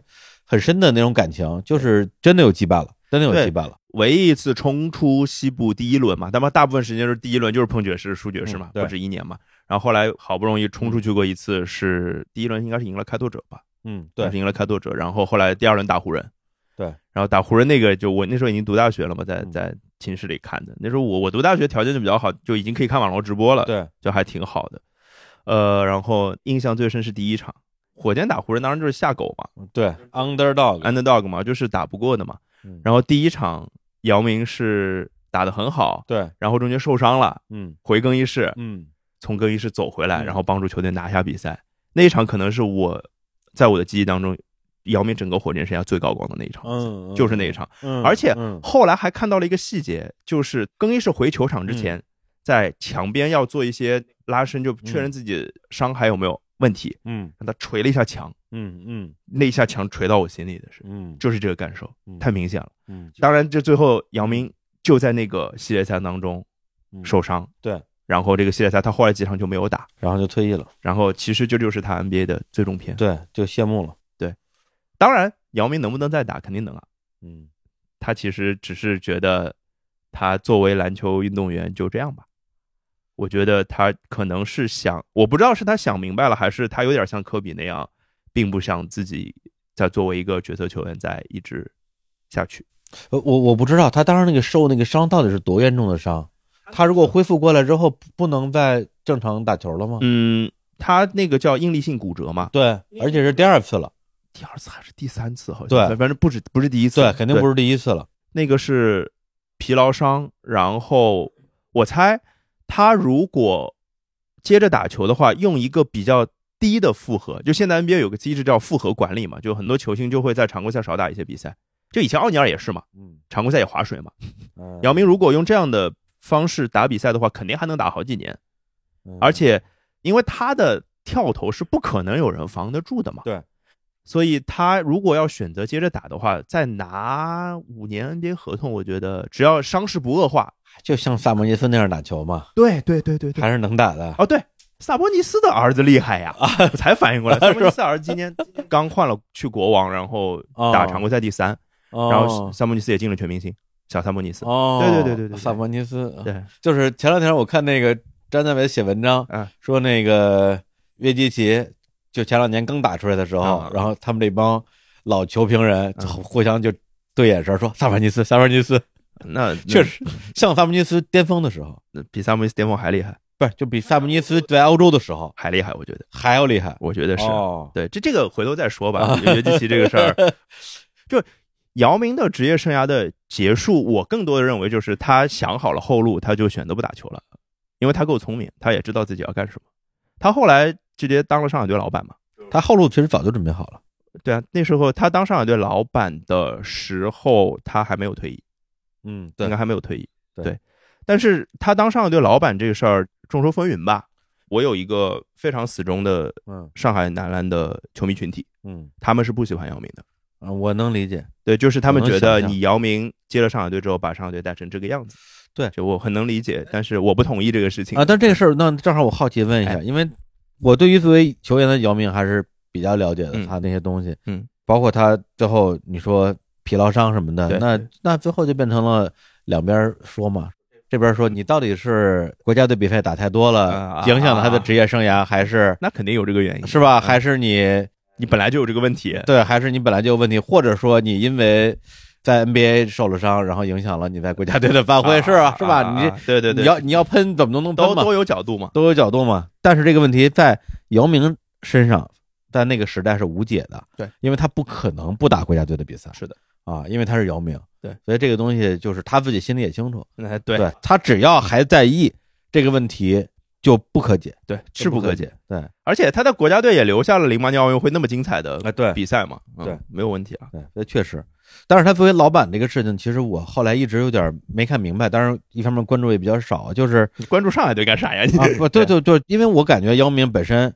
他的这个智商、情商，然后做人各方面的这种聪明程度吧，我嗯觉得绝对是中国的所有体育运动员里边儿可能是属于最聪明的那最几顶级那那最顶几级个的人吧，对，而且他又特别国际化，是特别有人格魅力。嗯，就是所有的我不能说我接触过啊，就是说我观察过的运动员里边儿，在我心目中，在综合的人的这个能量和他的高度上能跟他媲美的，只有大洋洋。哎，这不又 是我们俩的事儿吗？对，我跟哎，我跟兔子老师曾经一起主持过跟大家杨姐的一期节目，哇，对那些节目真的是那节目真精彩啊，真精彩，而且问题是那节目到现在四年时间，五年快五年时间了，我每天看大杨老师的朋友圈啊，嗯，对啊，就是我对他是个什么样的人，现在我非常了解，嗯，他非常真，特别好，特别真的一个人，嗯，对，所以当时姚明回来的时候，我觉得就以他的这个人的，咱就说能力或者实力吧，再加嗯上他的资源，是吧？可以把美国那边的球员什么引进。我觉得那以后这个 CBA 马上就进入姚时代了，嗯嗯结嗯果来了之后好像不是那么回事儿，嗯，而且有段时间好像搞得还不但成绩特别差，跟队内的关系搞得特别差，跟球员关系特别差，跟那个刘伟都闹掰了。我说我操，我说大姚怎么这回个事儿嗯大姚怎么回事儿啊？这不不人设应崩该啊了是吧？对，人设崩了，这咋回事儿？给我说说。以我了解到的，这个有些是看得到的事实，有些是我自己揣测的啊。就是姚明应该是零九年接的球队，嗯，然后那时候上海队是最烂的球队之一 CBA，、对啊，然后是可能五十场比赛只能赢十场的那种球队，嗯在 NBA 就是拿状元签那种球队嘛。嗯当时呢 CBA 还没有选秀嘛，然后零九年接队的时候，他是雄心壮志的，对，这是很明显的。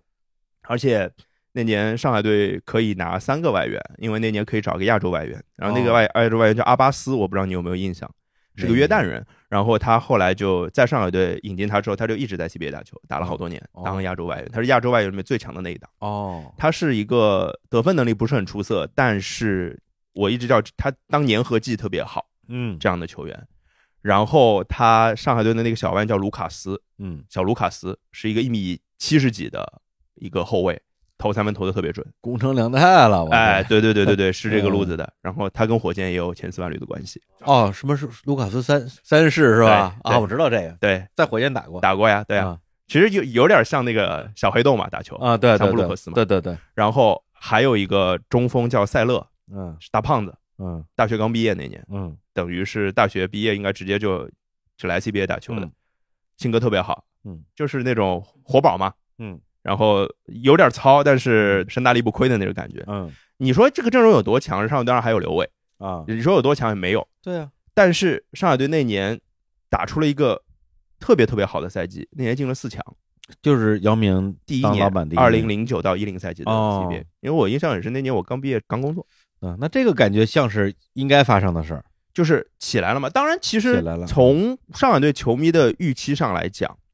没有想到会那么好，嗯因为国内球员，因为当时 CBA 的流动不像现在，现在流动稍微多一点了，球员嗯还有转会啊、交易什么的，嗯，那时候完全没有的，就你是这批球员，就是你只能从自己的青训体系当中对的体工队里面培养人出来，对，没有办法从别的地方找人像的，广东这种，完全就是广州自己那个传帮他带太厉害了，太害。厉害了，对，待会儿还有广东的 事儿呢。然后上海队那时候就刘伟是厉害的，嗯然后卢卡斯很厉害，嗯那上海队就这两个后卫，嗯那上海队打得非常快，嗯就是比别人打得快，投得准。嗯只要那个塞勒那大中锋不在，上海队就跑死你，嗯，有点像那时候的太阳，哦，就是那个时候你知道的太阳，嗯嗯，跑轰时代的，跑轰时代的太阳，甚至之前那个巴克利时代的太阳，其实哦都是一样的。嗯就是上海队是打这种球的，然后就很好看嘛。嗯然后就大家很受球迷的喜欢的同时，战绩还打出来了。嗯，那一年上海队四强输给的对手就是广东，哦，那这输了不冤啊，输了不冤，而且是赢了广东一场的。哦，我印象最深，五局三胜的比赛，第四场我在现场，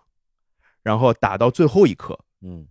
这上海球迷都在骂黑哨。上海队那时候内线被罚掉两个人还是三个人？哦，当然，这个事儿具体是现在仔细回看，从客观的角度上，是不是上海队真的犯规多，嗯我已经不记得了，但嗯不重要。但最后那个比赛是最后一个，又是罚球，嗯然后我们认为是一个莫须有的犯规，嗯那么罚球，然后没罚进，然后被人抢到进攻篮板补篮进了，嗯，然后广东队抱头鼠窜，啊、上海球迷狂扔打火机。 那这不提倡，不提倡啊！我也扔了啊，不提倡，不提倡，不文明，太不文明不，文明啊，不提倡啊，太就不文就明跟了啊冲进去抱梅西是一样的，不文明，不文明啊，这不 提倡。光荣大但是这个，我相信，如果你是一个有血有肉的人的话，你你是会有这个情绪在的。嗯，明白，对，所以那个是姚明整个上海队生涯的最高光时刻。就上海队之后再进四强，就是上个赛季的事情了。哦，上海队已经不是姚姚明的球队了，那时候啊啊啊，姚明跟上海也没关系啊，了，那很很很多年前没关系了，乔丹跟黄蜂也没有关系了，你知道吗？这是今天的新闻。刚刚乔丹啊把绝大部分黄蜂队的股份都卖掉了，他还持有了一点点股份，百分之很少啊。我说回上海队，然后那一年其实姚明不止在球场上在改变球队，他那时候拍了一个上海队的赛季纪录片，嗯就叫《赛季》。嗯，那个纪录片后来还出版的，哦，就是我我的 DVD 还在家里呢。嗯那现在网上也找得到那个纪录片，就是他那时候会找一个导演、摄像去拍整个球队的整个赛季，嗯好像做了一个十几集的纪录片，在电视上还放过。哦这个我觉得是当时很明显体现姚明雄心壮志的一件事情，哦，对他一定是想用他美式的这对个理念，这个非常美国，对美国的理念去做这个球队的。对，就是 NBA 那些冠军球队，每一个冠军球队都有一个赛季纪录片，是啊，是对，啊，从常规赛第一场一直到夺冠对最后一场对，整个一个片儿下来，每年都很好看呀、这个每年很好看。对这个很明显是他要做的事情，嗯但是我猜在随着时间的过渡，嗯一年一年一年过去之后，他发现他那套在嗯在中国行不通，嗯而且我觉得他应该比我们更早明白行不通这件事情，嗯，就是可能他有些壁垒打不破，哦比如说他想找别的球队的球员来我球队，哦，但这个很难谈，嗯，因为当时非常非常的封闭，当时要谈的话是跟体育局谈嘛，啊，不是两个球队之就间，肯定不是，因为当时球队是属于体育局的，就是还是以前的那一套，啊，就全运会为主体的嗯或者说为首的那一套，哦，这个就很麻烦，我猜他肯定尝试过，嗯但是呢，他算是想的比较明白的人，嗯就是他就觉得，嗯，这个事儿好像干不了，嗯然后多多少少可能有一些摆烂的成分，也不能说是摆烂，就是说这个事情我努力过了，嗯但是我觉得我做不成。嗯那作为姚明这样的聪明的人的话，嗯他可能还会再想一想，嗯我要不要再去做点别的什么事儿，因为他其实他的团队做投资做的也很多嘛，对，就是他可能后来，在我看来嗯就花心思就没有那么多在球队身上了。对，就这个事儿跟另外一个事儿，这两个事儿加在一起，让我意识到姚明也是一个会犯错误的人。哎，对，因为他可能之前在我心目中，因为毕竟我我我也是他的球迷嘛，是啊，对，在我心目中的形象过于高大了。无论是他的呃球技，其实我觉得倒还好，我都不是说打得不好，而是说他的优点缺点一目了然，大家都知道。嗯我更看重他的做人、他的情商的部分，嗯或者说我会比较倾向于相信他总能做出正确的判断嗯，啊。但是后来，一个是这个球队确实后来，做做的不好嗯咱们就说结果嘛，结果而论嘛，做的不好；一个是他投资了一个音乐网站叫聚精网，啊，我那听说个 那个网站后来就没了。对对对对，问题是我是音乐行业的，当时我一听说姚明投资了聚精网，我第一反应说啥？有钱没地儿花嘛，有钱没是吧准儿你投这破玩意儿，我天！对，你还不如投我呢！ 我当时哎呀，我说大姚你你你水平也就这样，哎，这个就是这 样，就是是这样嘛，人就是嘛这样的呀人嘛。就是然这种后感后觉来就是他不是就当那个篮协主席去了嘛？对，就这个事儿也很扯皮，啊就是他当篮协主席就意味着他一定要把上海队给送走嘛。啊然后这个事儿其实后来就沦为很多人的说他的一个把柄，就是其实他当时要卖掉上海队，相当于那上海队当时通货膨胀都就将近十年嘛，他接嗯接手这个球队，当时通货膨胀就应该已经很大了，啊所以他当时卖出去的那个价格肯定比他买入的价格要高很多。嗯姚明本人可能也没有那么有钱吧，他跟那些企业家肯定不能比嘛，嗯所以他一定也在意这个卖出去的价钱，嗯就导致这个事情扯皮扯了很久。啊，他跟政府之间可能扯皮扯哦了一阵子，那可能对很多人来说，这个印象分又下降了。哦然后，当然还有他跟刘伟的关系嗯破裂这件事情。嗯，我现在的感受，就是后来破裂之后没有再和好是吗？嗯啊，我说一个小道消息吧，哎我听到的小道消啊息，现在和好了。哦对现在和好了，对但是这是好多年之后的事情了。但是他们俩的不和有那么严重吗？嗯，我一直是怀疑的。姚明其实相当于是刘伟的小弟呃，带出来的，不是不是吗？同龄人，他们俩一一样大，一样大就是完全同，就是发小，哦，就是发小，发小从小一起哦长大的。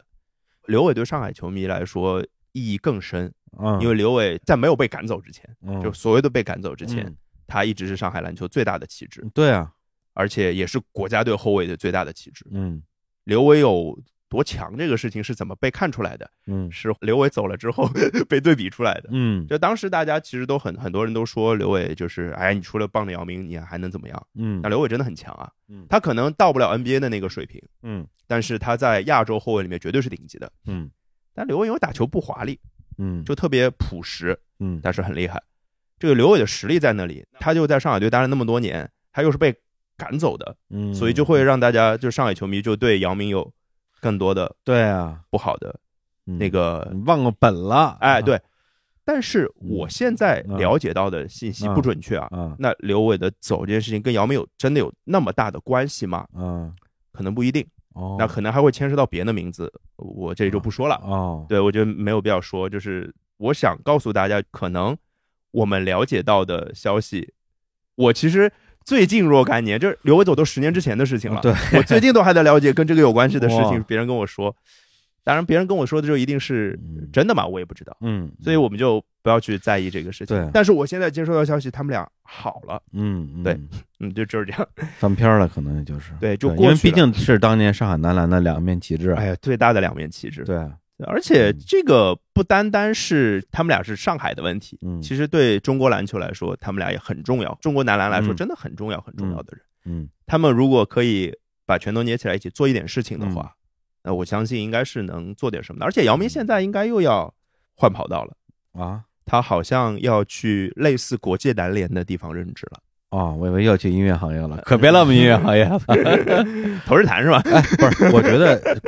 国际男篮可能适合他，对他的格局这件对事对情，，对，因为他格局这方面的优势嗯，在咱们这儿用不上我觉得是啊。啊，之前还有传言说他要当国际篮协主席哦，或者秘书长之类的，他可能没有那么高的官职，但是应该是要去国际篮联里任职了。啊，我觉得挺好的。其实现在很多每个国家的篮协主席，当然姚明当篮协主席的时候，有好多国家的篮协主席都是我们的熟人，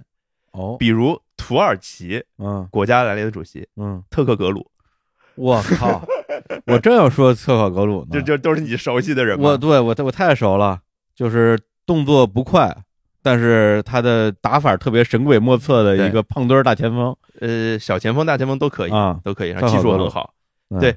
哎，特克格鲁，我想一想啊，特克格鲁是之前还是之后，是不是奥库也当过这篮协很重要的 官员？这是姚明一生之敌，是吧？啊，对一 生之敌。 就是就是就是老是把姚明防着没办法的人。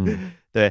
然后还有西班牙的篮协主席，我不知道你有没有印象，啊加巴约萨，这没法不不知道了他也是之前在 NBA 打过，也是一个小前锋，啊，然后受过一次很重的伤，然后后来就慢慢的就退下来。嗯，就反正还有好多这样的人，反正差不多就是这帮打过 NBA 的国际球员也到了该当主席的岁数就了，四十多岁了嘛，岁数多岁了。 感觉就是时代的一个、嗯一个变迁。然后嗯姚明这个就是我现在蛮不喜欢的，就是有一些上海队球迷嗯啥事儿都怪在姚明头上，啊，我觉得这有点过了。都是姚明的错。对，然后因为我跟他们关系哦，其实很多嗯核心的会员关系又特别好，我自己都哎呀，我也不好意思去反驳他们，我觉得事情不是这样的，就我自己很纠结这个。啊这但是啊看了这个不是那么回事儿，嗨，就就难受这个事儿，嗯怎么说呀？我又不好意思退群，嗯，我觉得就是说，因为有一些咱们说事实的真相，或者说内幕，或者说它都不一定是什么多么惊天的内幕，它只是可能很复杂，事情可能比大家想象的要复杂，是而很多的球迷可能没有耐心。也没有渠道去了解这么复杂的信息，嗯，或者是他也不愿意去处理这么复杂的信息，对啊对对，就每个事情就找一个罪魁祸首，然后我们一起骂他就好了。找人背个锅结束了，对，要不然一个这个事情说，哎呀，这个事情里边大概有有三个人有责任对三个人有七个人有责任啊，七个人啊，但是关系很复杂，我我听都不要听，是的，对，就很烦，这是一方面。另一方面，我觉得像咱们这种看过姚明打球的人，对他，我觉得多少还是会有那个先入为主的对他光的环在嗯光环在，会觉得就是在一些模糊的地带或者你吃不准的事情上，你会本能的选择相信他，对而不是怀疑他。是是的，是对，的因为我们看他打了那么多年的球，我们觉得我们知道他是什么样的人。呃那对，当然这个印象有可能是错的，嗯，对吧？就是但我们就不管了。嗯哪能知道那么多事儿啊？而且我现在最大的感嗯受就是，其实跟做看台有关系。嗯做看台其实相对多认识了一些跟体育圈比较接近的人，嗯就是你主动的也好，被动的也好，会知道一些跟球队有关的事情。啊，对，我现在跟他们说的是，你少让我知道一些，我想做一个快乐的球迷。你现在就是一个对中国体育圈内幕最了解的数学老师， 数学数学老师里边对对最懂体育的呃，这这 是是是吧？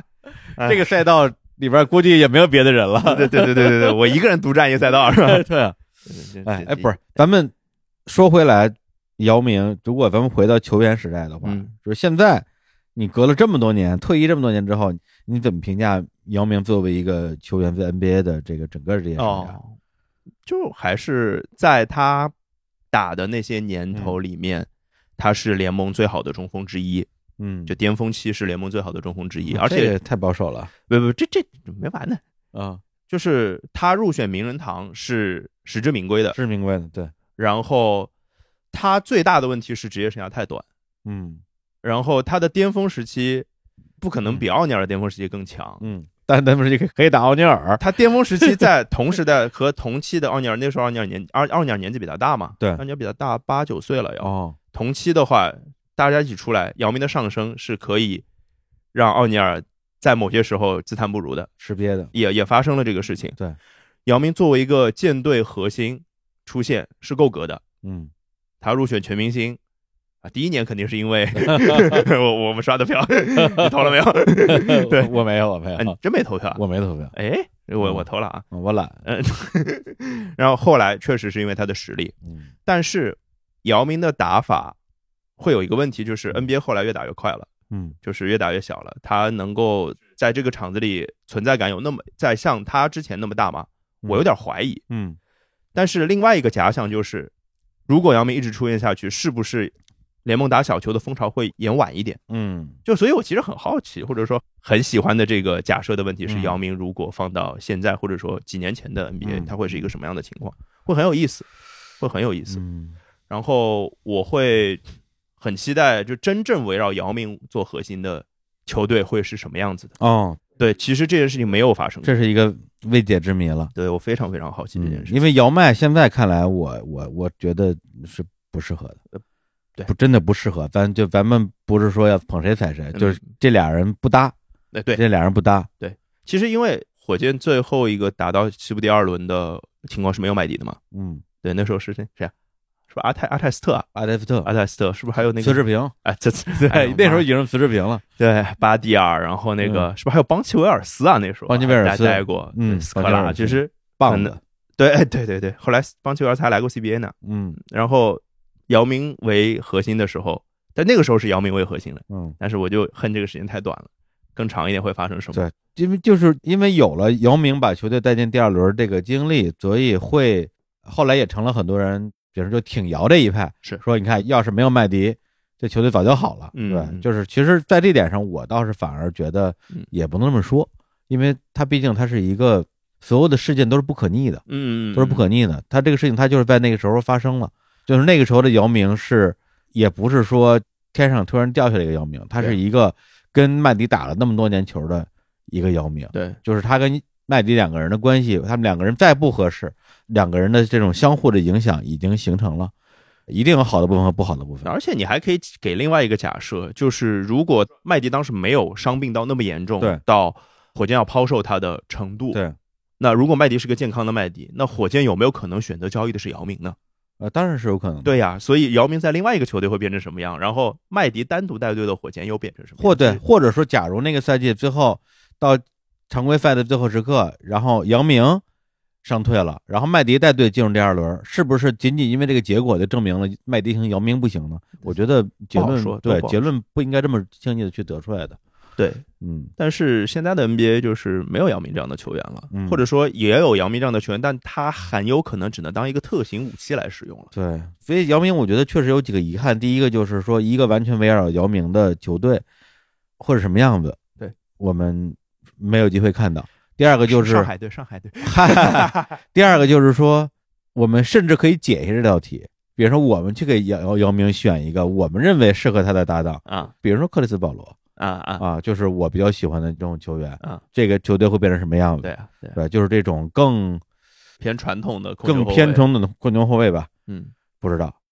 第三个是我一直以来的疑问，这个问题我觉得托福老师应该能回答我。嗯，就是姚明刚进 NBA 的时候是很灵动的，对，梦幻舞步，对阿拉之旺那一派的，是的，阿拉之旺也亲自指导过他一小段时间。是啊，后来范甘迪来了，然后带着尤因一块儿来了，嗯嗯，然后就嗯把没有带尤因吧？带尤因来的。带尤因吗尤因当时是火箭的助教，啊，那我没没印对，象当时我嗯记得是张家伟还是苏群嗯写一篇文章，意思就是说这个范甘迪把姚明给带偏了，嗯嗯嗯对，他把一个非常灵动的姚明变成了一个肌肉怪兽，嗯，对，相当于就是没有扬长避短嘛。嗯说姚明，你就应该把你听不见的那只耳朵，因为姚明有只耳朵听不见，，对，是的你应，该把你听不见那只耳朵对着尤因，啊啊，然后他跟你也说什么你都听不见， 就这句话印象特别深。对，那你觉得范甘迪在那个时期对姚明的这个改造，你觉得对吗？我觉得至少我觉得没有不对。没有不对啊，啊我先说没有不对的地方，我再嗯说有不对的地方吧。就是好的地方是姚明那个时候是当下最大化了他的攻击力。嗯那个时候姚明增重之后，他的跳投就没有人防得住了，因为姚明那时候的打法经常是就禁区外一点点，嗯在底角或者说在禁区的那个肘区那个位置，嗯他拿到球，可能运球一下，甚至不运球，嗯举起来就投，嗯没人防得住。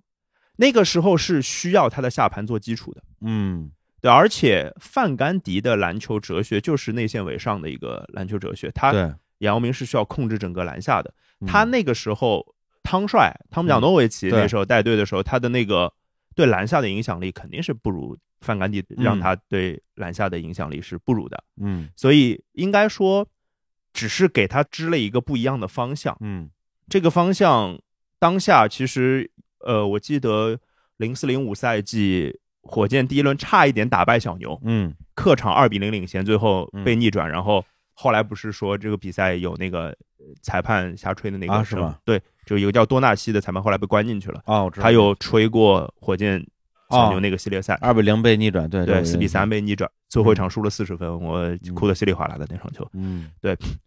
那个系列赛其实很明显看到，他就是很简单，范甘迪就不太会搞进攻的，其实嗯，他是一个防守为上，防守为，上的，当时被纽约的时候就哎，那尼样克斯出来的嘛，黑八那时候，嗯那他进攻很简单，就是最大化姚明和麦迪的连线嗯挡，就是姚明出来给麦迪做挡拆，姚明这那么大的体重做挡拆，谁拦得住呀？嗯然后那个时候麦迪就可以发挥最大最大他的攻击能力。嗯那姚明那个时候就是很大时候会做一个墙出现，嗯，那这个时候如果他中国像以长前那城么， 哎，真的是长城， 对啊，对那如果他那么瘦，像嗯，刚进联盟时候那么瘦的话，他掩护质量是搞好不不了的，这个是很重要下的，半不稳的话，就嗯就挡不住，挡不然后住很容嗯易把他的这个掩护推开，嗯这个是很重要，因为他的战术体系就是这么设计的。那你增重还可以嗯在防守端在保护篮板，嗯，然后控制内线，对，这就是他的逻辑。对，就在篮下的那种势不可挡的那样一个统治力，其实跟那个约基奇这次总决赛，我觉得感觉有点像呃，约基奇这个是因为热火内线不太行，哦嗯，啊，对，就是就是那种感觉啊，对对对对他就的只要约统治基力进了内线了，就是你们就是没有什么可以做的了，没错，就是他怎么投怎么进，对，因为就太高 了约基奇其实没有那么高，啊，是吗？约基奇才两米一三，啊，比姚明要矮十几哎公十几分。公分，是因为热火太矮了吗对？热火的中锋两米零 六啊，对，现在 NBA 其实越来越小球了，就是中锋两米零六是很正常的。啊勇士有个叫追梦格林的嘛，啊，他打中锋，他两米零一，哦，对，那么矮呢？死亡五小嘛，勇士啊那个死亡时候五叫小做对对。所以我前面就说，我很好奇姚明这样的怪物在在这个时代时代出现就会发生什么事儿，很有意啊思。。对，讲回来，那么这个是范甘迪的哲学。我觉得嗯我看教练啊，我觉得他只要这个战术是说得通的，嗯而且没有对球队造成很崩塌的影响，嗯我觉得这都是 OK 的。嗯而且当时火箭的战绩是比之前提升了一步的，嗯，因为之前没有进季后赛嘛。对对对，然后也是他围绕姚明、麦迪嗯刚换来的巨星设计的战术都说得过去，所以我觉得这没什么不对的。啊嗯但有不对的地方呢，就是姚明这样的打法嗯，啊，包括增重，包括频繁的出来做挡拆，，对，其实对他的职业生涯的长度可能是有影响有的，影响。这个是基本上板上钉钉的带着事那情么大的体重来回折返跑，那这个就是你看硬币两面的问题了嘛，嗯嗯就我觉得是有利有弊的，嗯，嗯呃我一直是一个教练是球队主导的一 个原教旨主义者，嗯嗯所以我会觉得没什么毛病。嗯嗯，但是换个教练就换条路嘛，对，你要搁今天那时代，姚明说我不干了，对，范甘迪不走我就 走，呃，姚明不是这 样的人，我觉得姚明确实不是这样，姚明不是这样的人， 嗯而且他。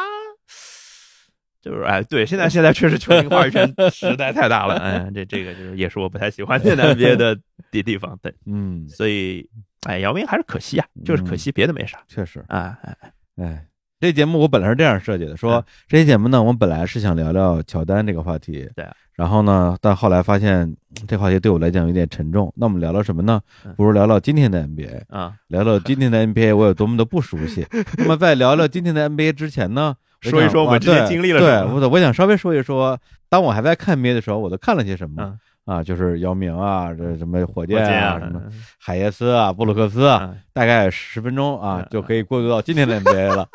这个节目你要你要说我有没有设计，我还是有设计啊的。啊啊但原来是你真的是不是没有大纲的呀 啊，？有大纲，但但十分钟的时候，我们还在聊中考的事情呢。好的， 哎然后然后本来十分钟的内容，现在聊了俩小时 是吧？哎，对，所以这个节目啊，首先要感谢所有听到这个地方的听众啊。嗯虽然虽然我能想象你们是多么的孤独，啊，对， 是如果是一个真实的舞台的话，台底下可能还剩两三个人五五个最 多了。啊，然后在在那儿打手游、嗯看小说，哎，也不不一定，不一定吗？最后剩着的估计还是会认真听我们，想知道是吗我们之后会聊什么的吧？，对，可能这些人是真的，可能年纪跟我们差不太多，然后看过这些比比赛赛，知道这些人的对人，就大家找共鸣来了。我对觉得，我对对觉得这对，因为我们也不是一个那种给大家讲知识、讲历史、科普类的节目，就真的是我们两个人的个人的篮球回忆的一个分享分享然后瞎聊，而且聊体育的节目嗯，毫无疑问是没有人听的。这件事情，兔子老师应该很有发言那权可不嘛， 对吧？因为我我看台在所有平台上啊加起来的单期节目的收听量啊！都不如很多节目的一个零头， 这就是这样的。我我非常那个，这看台做了多少年了？我接手做第七年了，一七年，对啊呃，一六年，一六16第年第七年了，今年是，啊对，第八年了，对啊，那一六年那跟日坛同一年，啊，同一年开始做播客对嗯的嘛，对呀，对，我就觉得我自己也曾经想过，要不要做一些稍微可能更多人愿意听的东西。这么说，嗯对也干过一些这样的尝试。后来我发现，嗯一是好像也没太大效果，对，因为他都是你你觉得，对你以为你想象人家会喜欢好像也没什么用。啊，后来经过了若干一嗯长段时间的心理建设之后，我就说所有的都滴滴 滴滴，嗯然后我就我就做我自己想做的东西吧。对你就是这样，这东西我觉得你也有做的很好的篮球的自媒体啊、嗯嗯嗯啊，自媒体包括每天腾讯体育嗯嗯嗯啊，嗯什么琥珀到现在是吧？嗯也有嗯那么多用户，对，对但是你在播客里边，嗯，你说在播客里边聊体育，然后还有头部的播客，好嗯像如果你把詹俊电台和洋溢电台算成播客的话，啊啊那当然是但人家是大 IP，对啊，像我们这种普通球迷聊体育的，而且我我甚至都不算个球迷，我可能也就是呃若干年前的就若干球迷嗯年若干年前看过球吧，我只能这么说。对，别说我了，一四一五年的时候，嗯我跟小伙子那时候还在大内，嗯然后小伙子那时候就成天嚷嚷着说我要那个聊足球，嗯，我要录体育节目。嗯我说你你要录一个什么体育节目呢？他说我要做一个周更的聊足球的节目，然后放在大内里边播。嗯我说问题是大内一周两期，那等于说变成变一周三期，然后第三期是聊足球。嗯我说这个东西，不对，我我想问这东西有人听吗？嗯然后他说我觉得有，然后反 正就对，可能他那时候就是刚刚开始录播客嘛，对特对特别有干劲儿。对啊等到后来我们俩一起做了日坛，然后有时候我就没事我就逗他，我就撺掇他，我说火总，咱们这个日日坛绿茵场呃对 啊，乐天场啊，你要不然你也整一个专门的聊足球节目吧？他说我 不录，足球节目没人听。对啊，对啊，但对啊还是录过两期的嘛。不是对那个东西就属于你偶尔录一期，然后大家就拿这个东西当成一个玩儿，对，大家会过来给你玩梗，说没有日坛日云场我不听，啊，对我对什么什么血泪求周更，但是你真周更，第二期就没人听了， 谁听这玩意儿对啊？啊，对啊，对啊，其实就是就是这样的呀。对啊，我自己看挺开的，我我为什么现在一直还会做下去？看台是做美式体育比较多啊，足球做的相对少一点，但也有嗯。呃，篮球、橄榄球、棒球，嗯这是最多的。嗯，做这个是因为首先是主播群都看，嗯，这个东西喜欢。第二是我们有一些想表达的东西，是我们会看各种各样的新闻，嗯也看各种各样的中国人写的、美国人写的文章。嗯那我如果我们发现看完一圈之后，哎，有一些东西好像他们都没有写到嘛，嗯但我是这么想的，嗯节目里说一说，嗯，大概是这样的一个逻辑。对，就还是前提是我有什么东西想说嘛，有一些东西对嗯想表达，那我想表达就博客就是我的表达方式嘛。对对，至于说呃有多少人听啊，或者说就是给我的什么反馈啊，我其实现在已经不那么在意了。嗯说实话，嗯，你早就应该不在意了， 呃呃呃，在意过的，嗯，就是也跟人吵过架 的，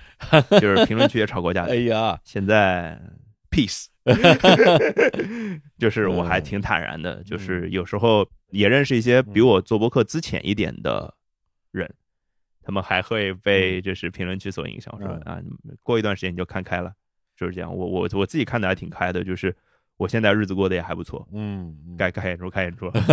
该一会儿看电影该看电影看电影，啊对，然后该该吃好吃吃好吃的，嗯就是然后每周可能要录一次节目，对就是固定的一个朋友之间的一个体育播客还有一个问题，它不但听的人少，还容易吵架。啊，对对，这个东西就是特别的给人感觉吃力不讨好的啊一个事儿。对，我我其实就你还算比较了解我的嘛，我的我的性格是嗯啊不是那么容易？我我当然有一些就是就什么什么就是所谓的朋克的那个东西啊，你在，但是我你你就大外部分时候不是你嘛你，就是外柔内刚嘛对，但是我我就是我是可以告诉自己可以抹过去的这个东西，啊，我只要告诉你抹过去抹过去了，我我也不愿意跟你吵。嗯早上我一朋友啊在群里面求助我，啊说昨天跟人吵架，没觉得自己发挥好，没吵好 咋办？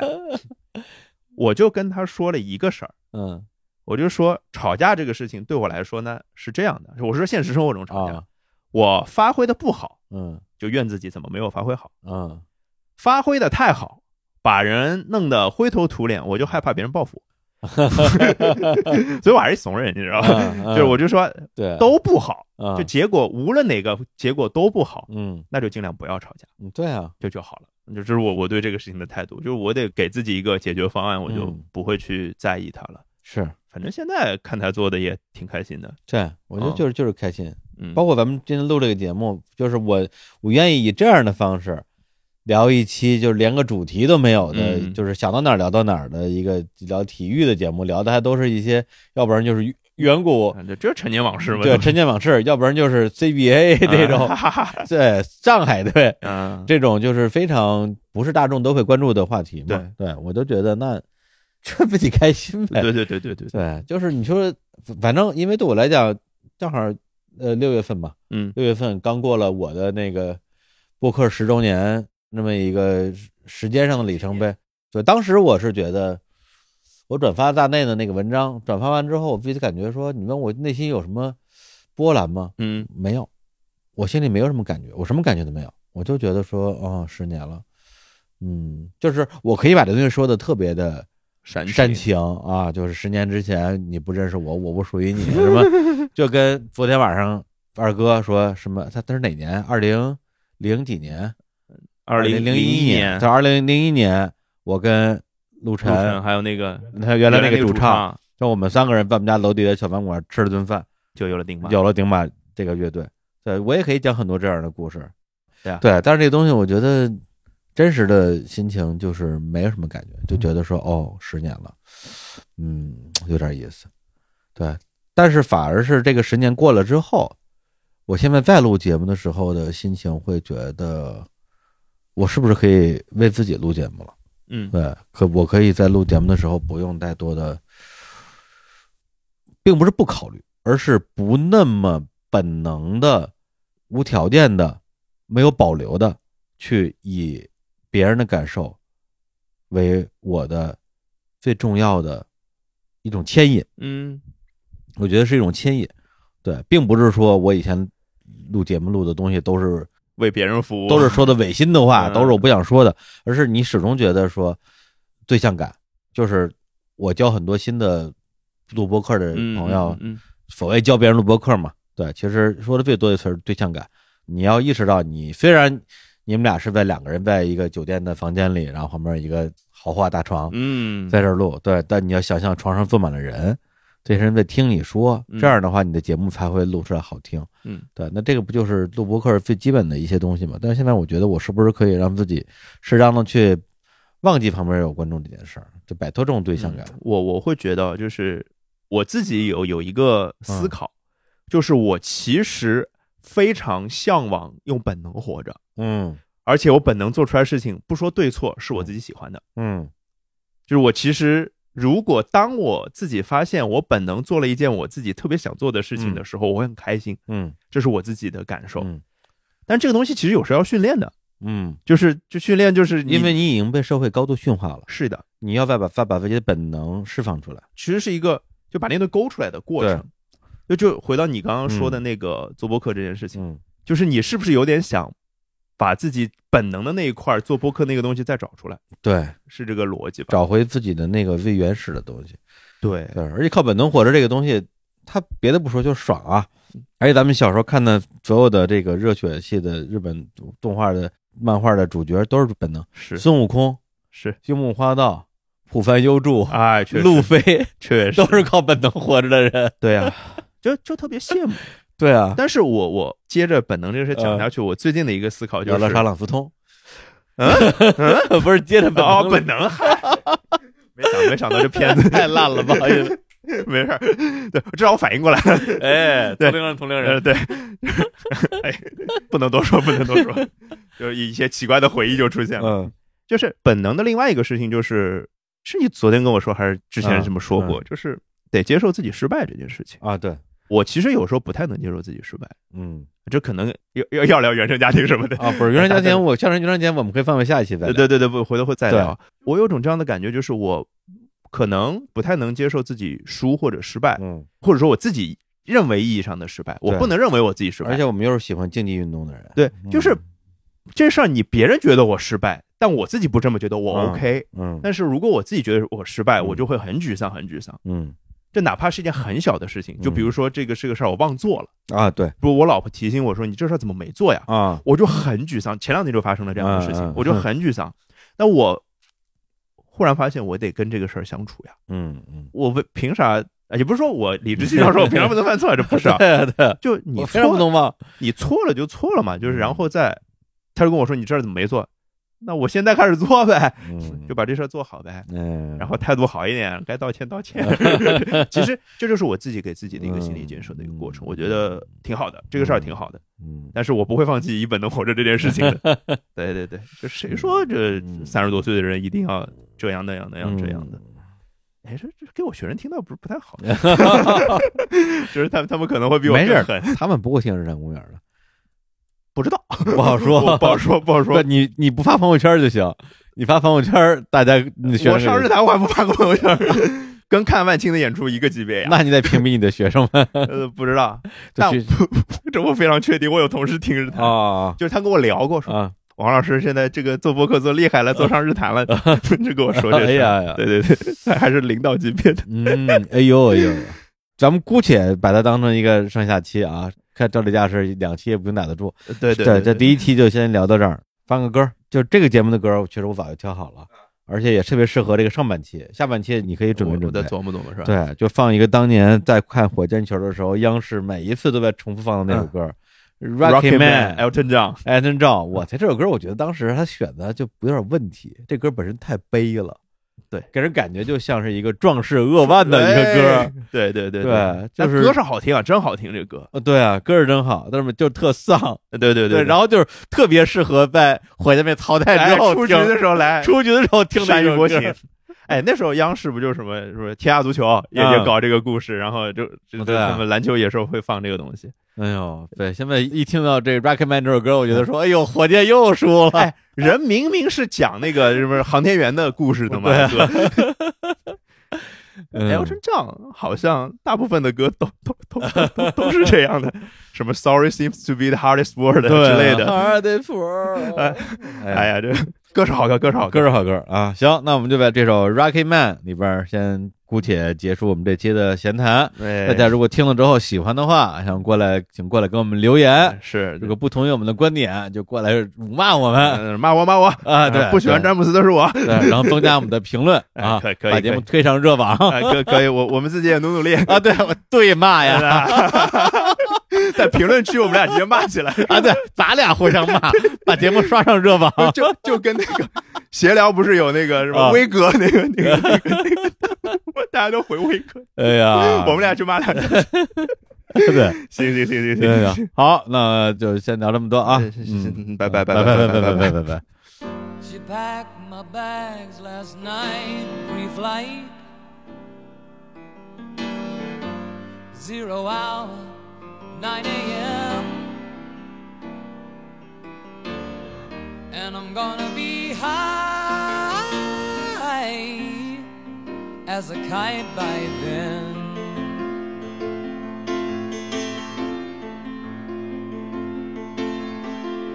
I miss the earth so much. I miss my wife. It's lonely out in space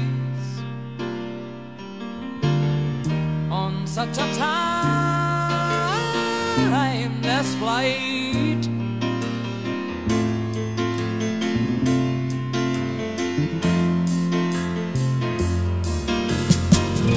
And I think it's gonna be a long, long time. till touchdown brings me round again to find I'm not the man they think I am at home. Oh no, no, no. I'm a rocket man. Rocket man, burning out his fuse out here at home.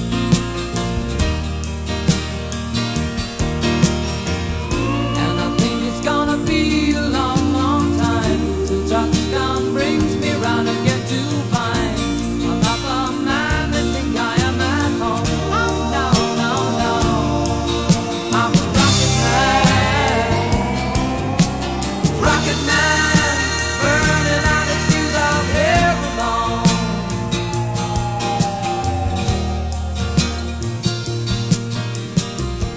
Mars ain't the kind of place to raise your kids.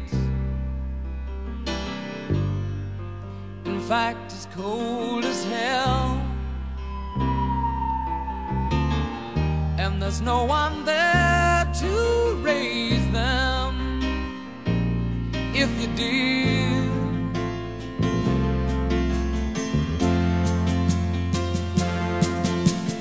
and all the science I don't understand. It's just my job five days a week. A rocket man,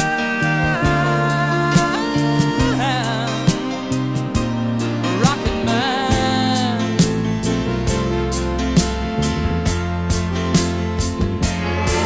And I think it's gonna be a long, long time till touchdown brings me round again to find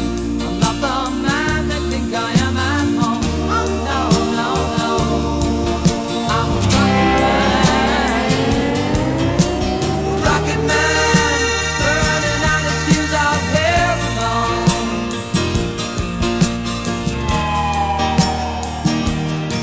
And I think it's gonna be a long, long time. The touchdown brings me round again to find I'm not the man they think I am at home. Oh, no, no, no. I'm a rocket man. Rocket man. Burning out his fuse out here alone. And I think it's gonna be a long, long time. And I think it's gonna be a long, long time. And I think it's gonna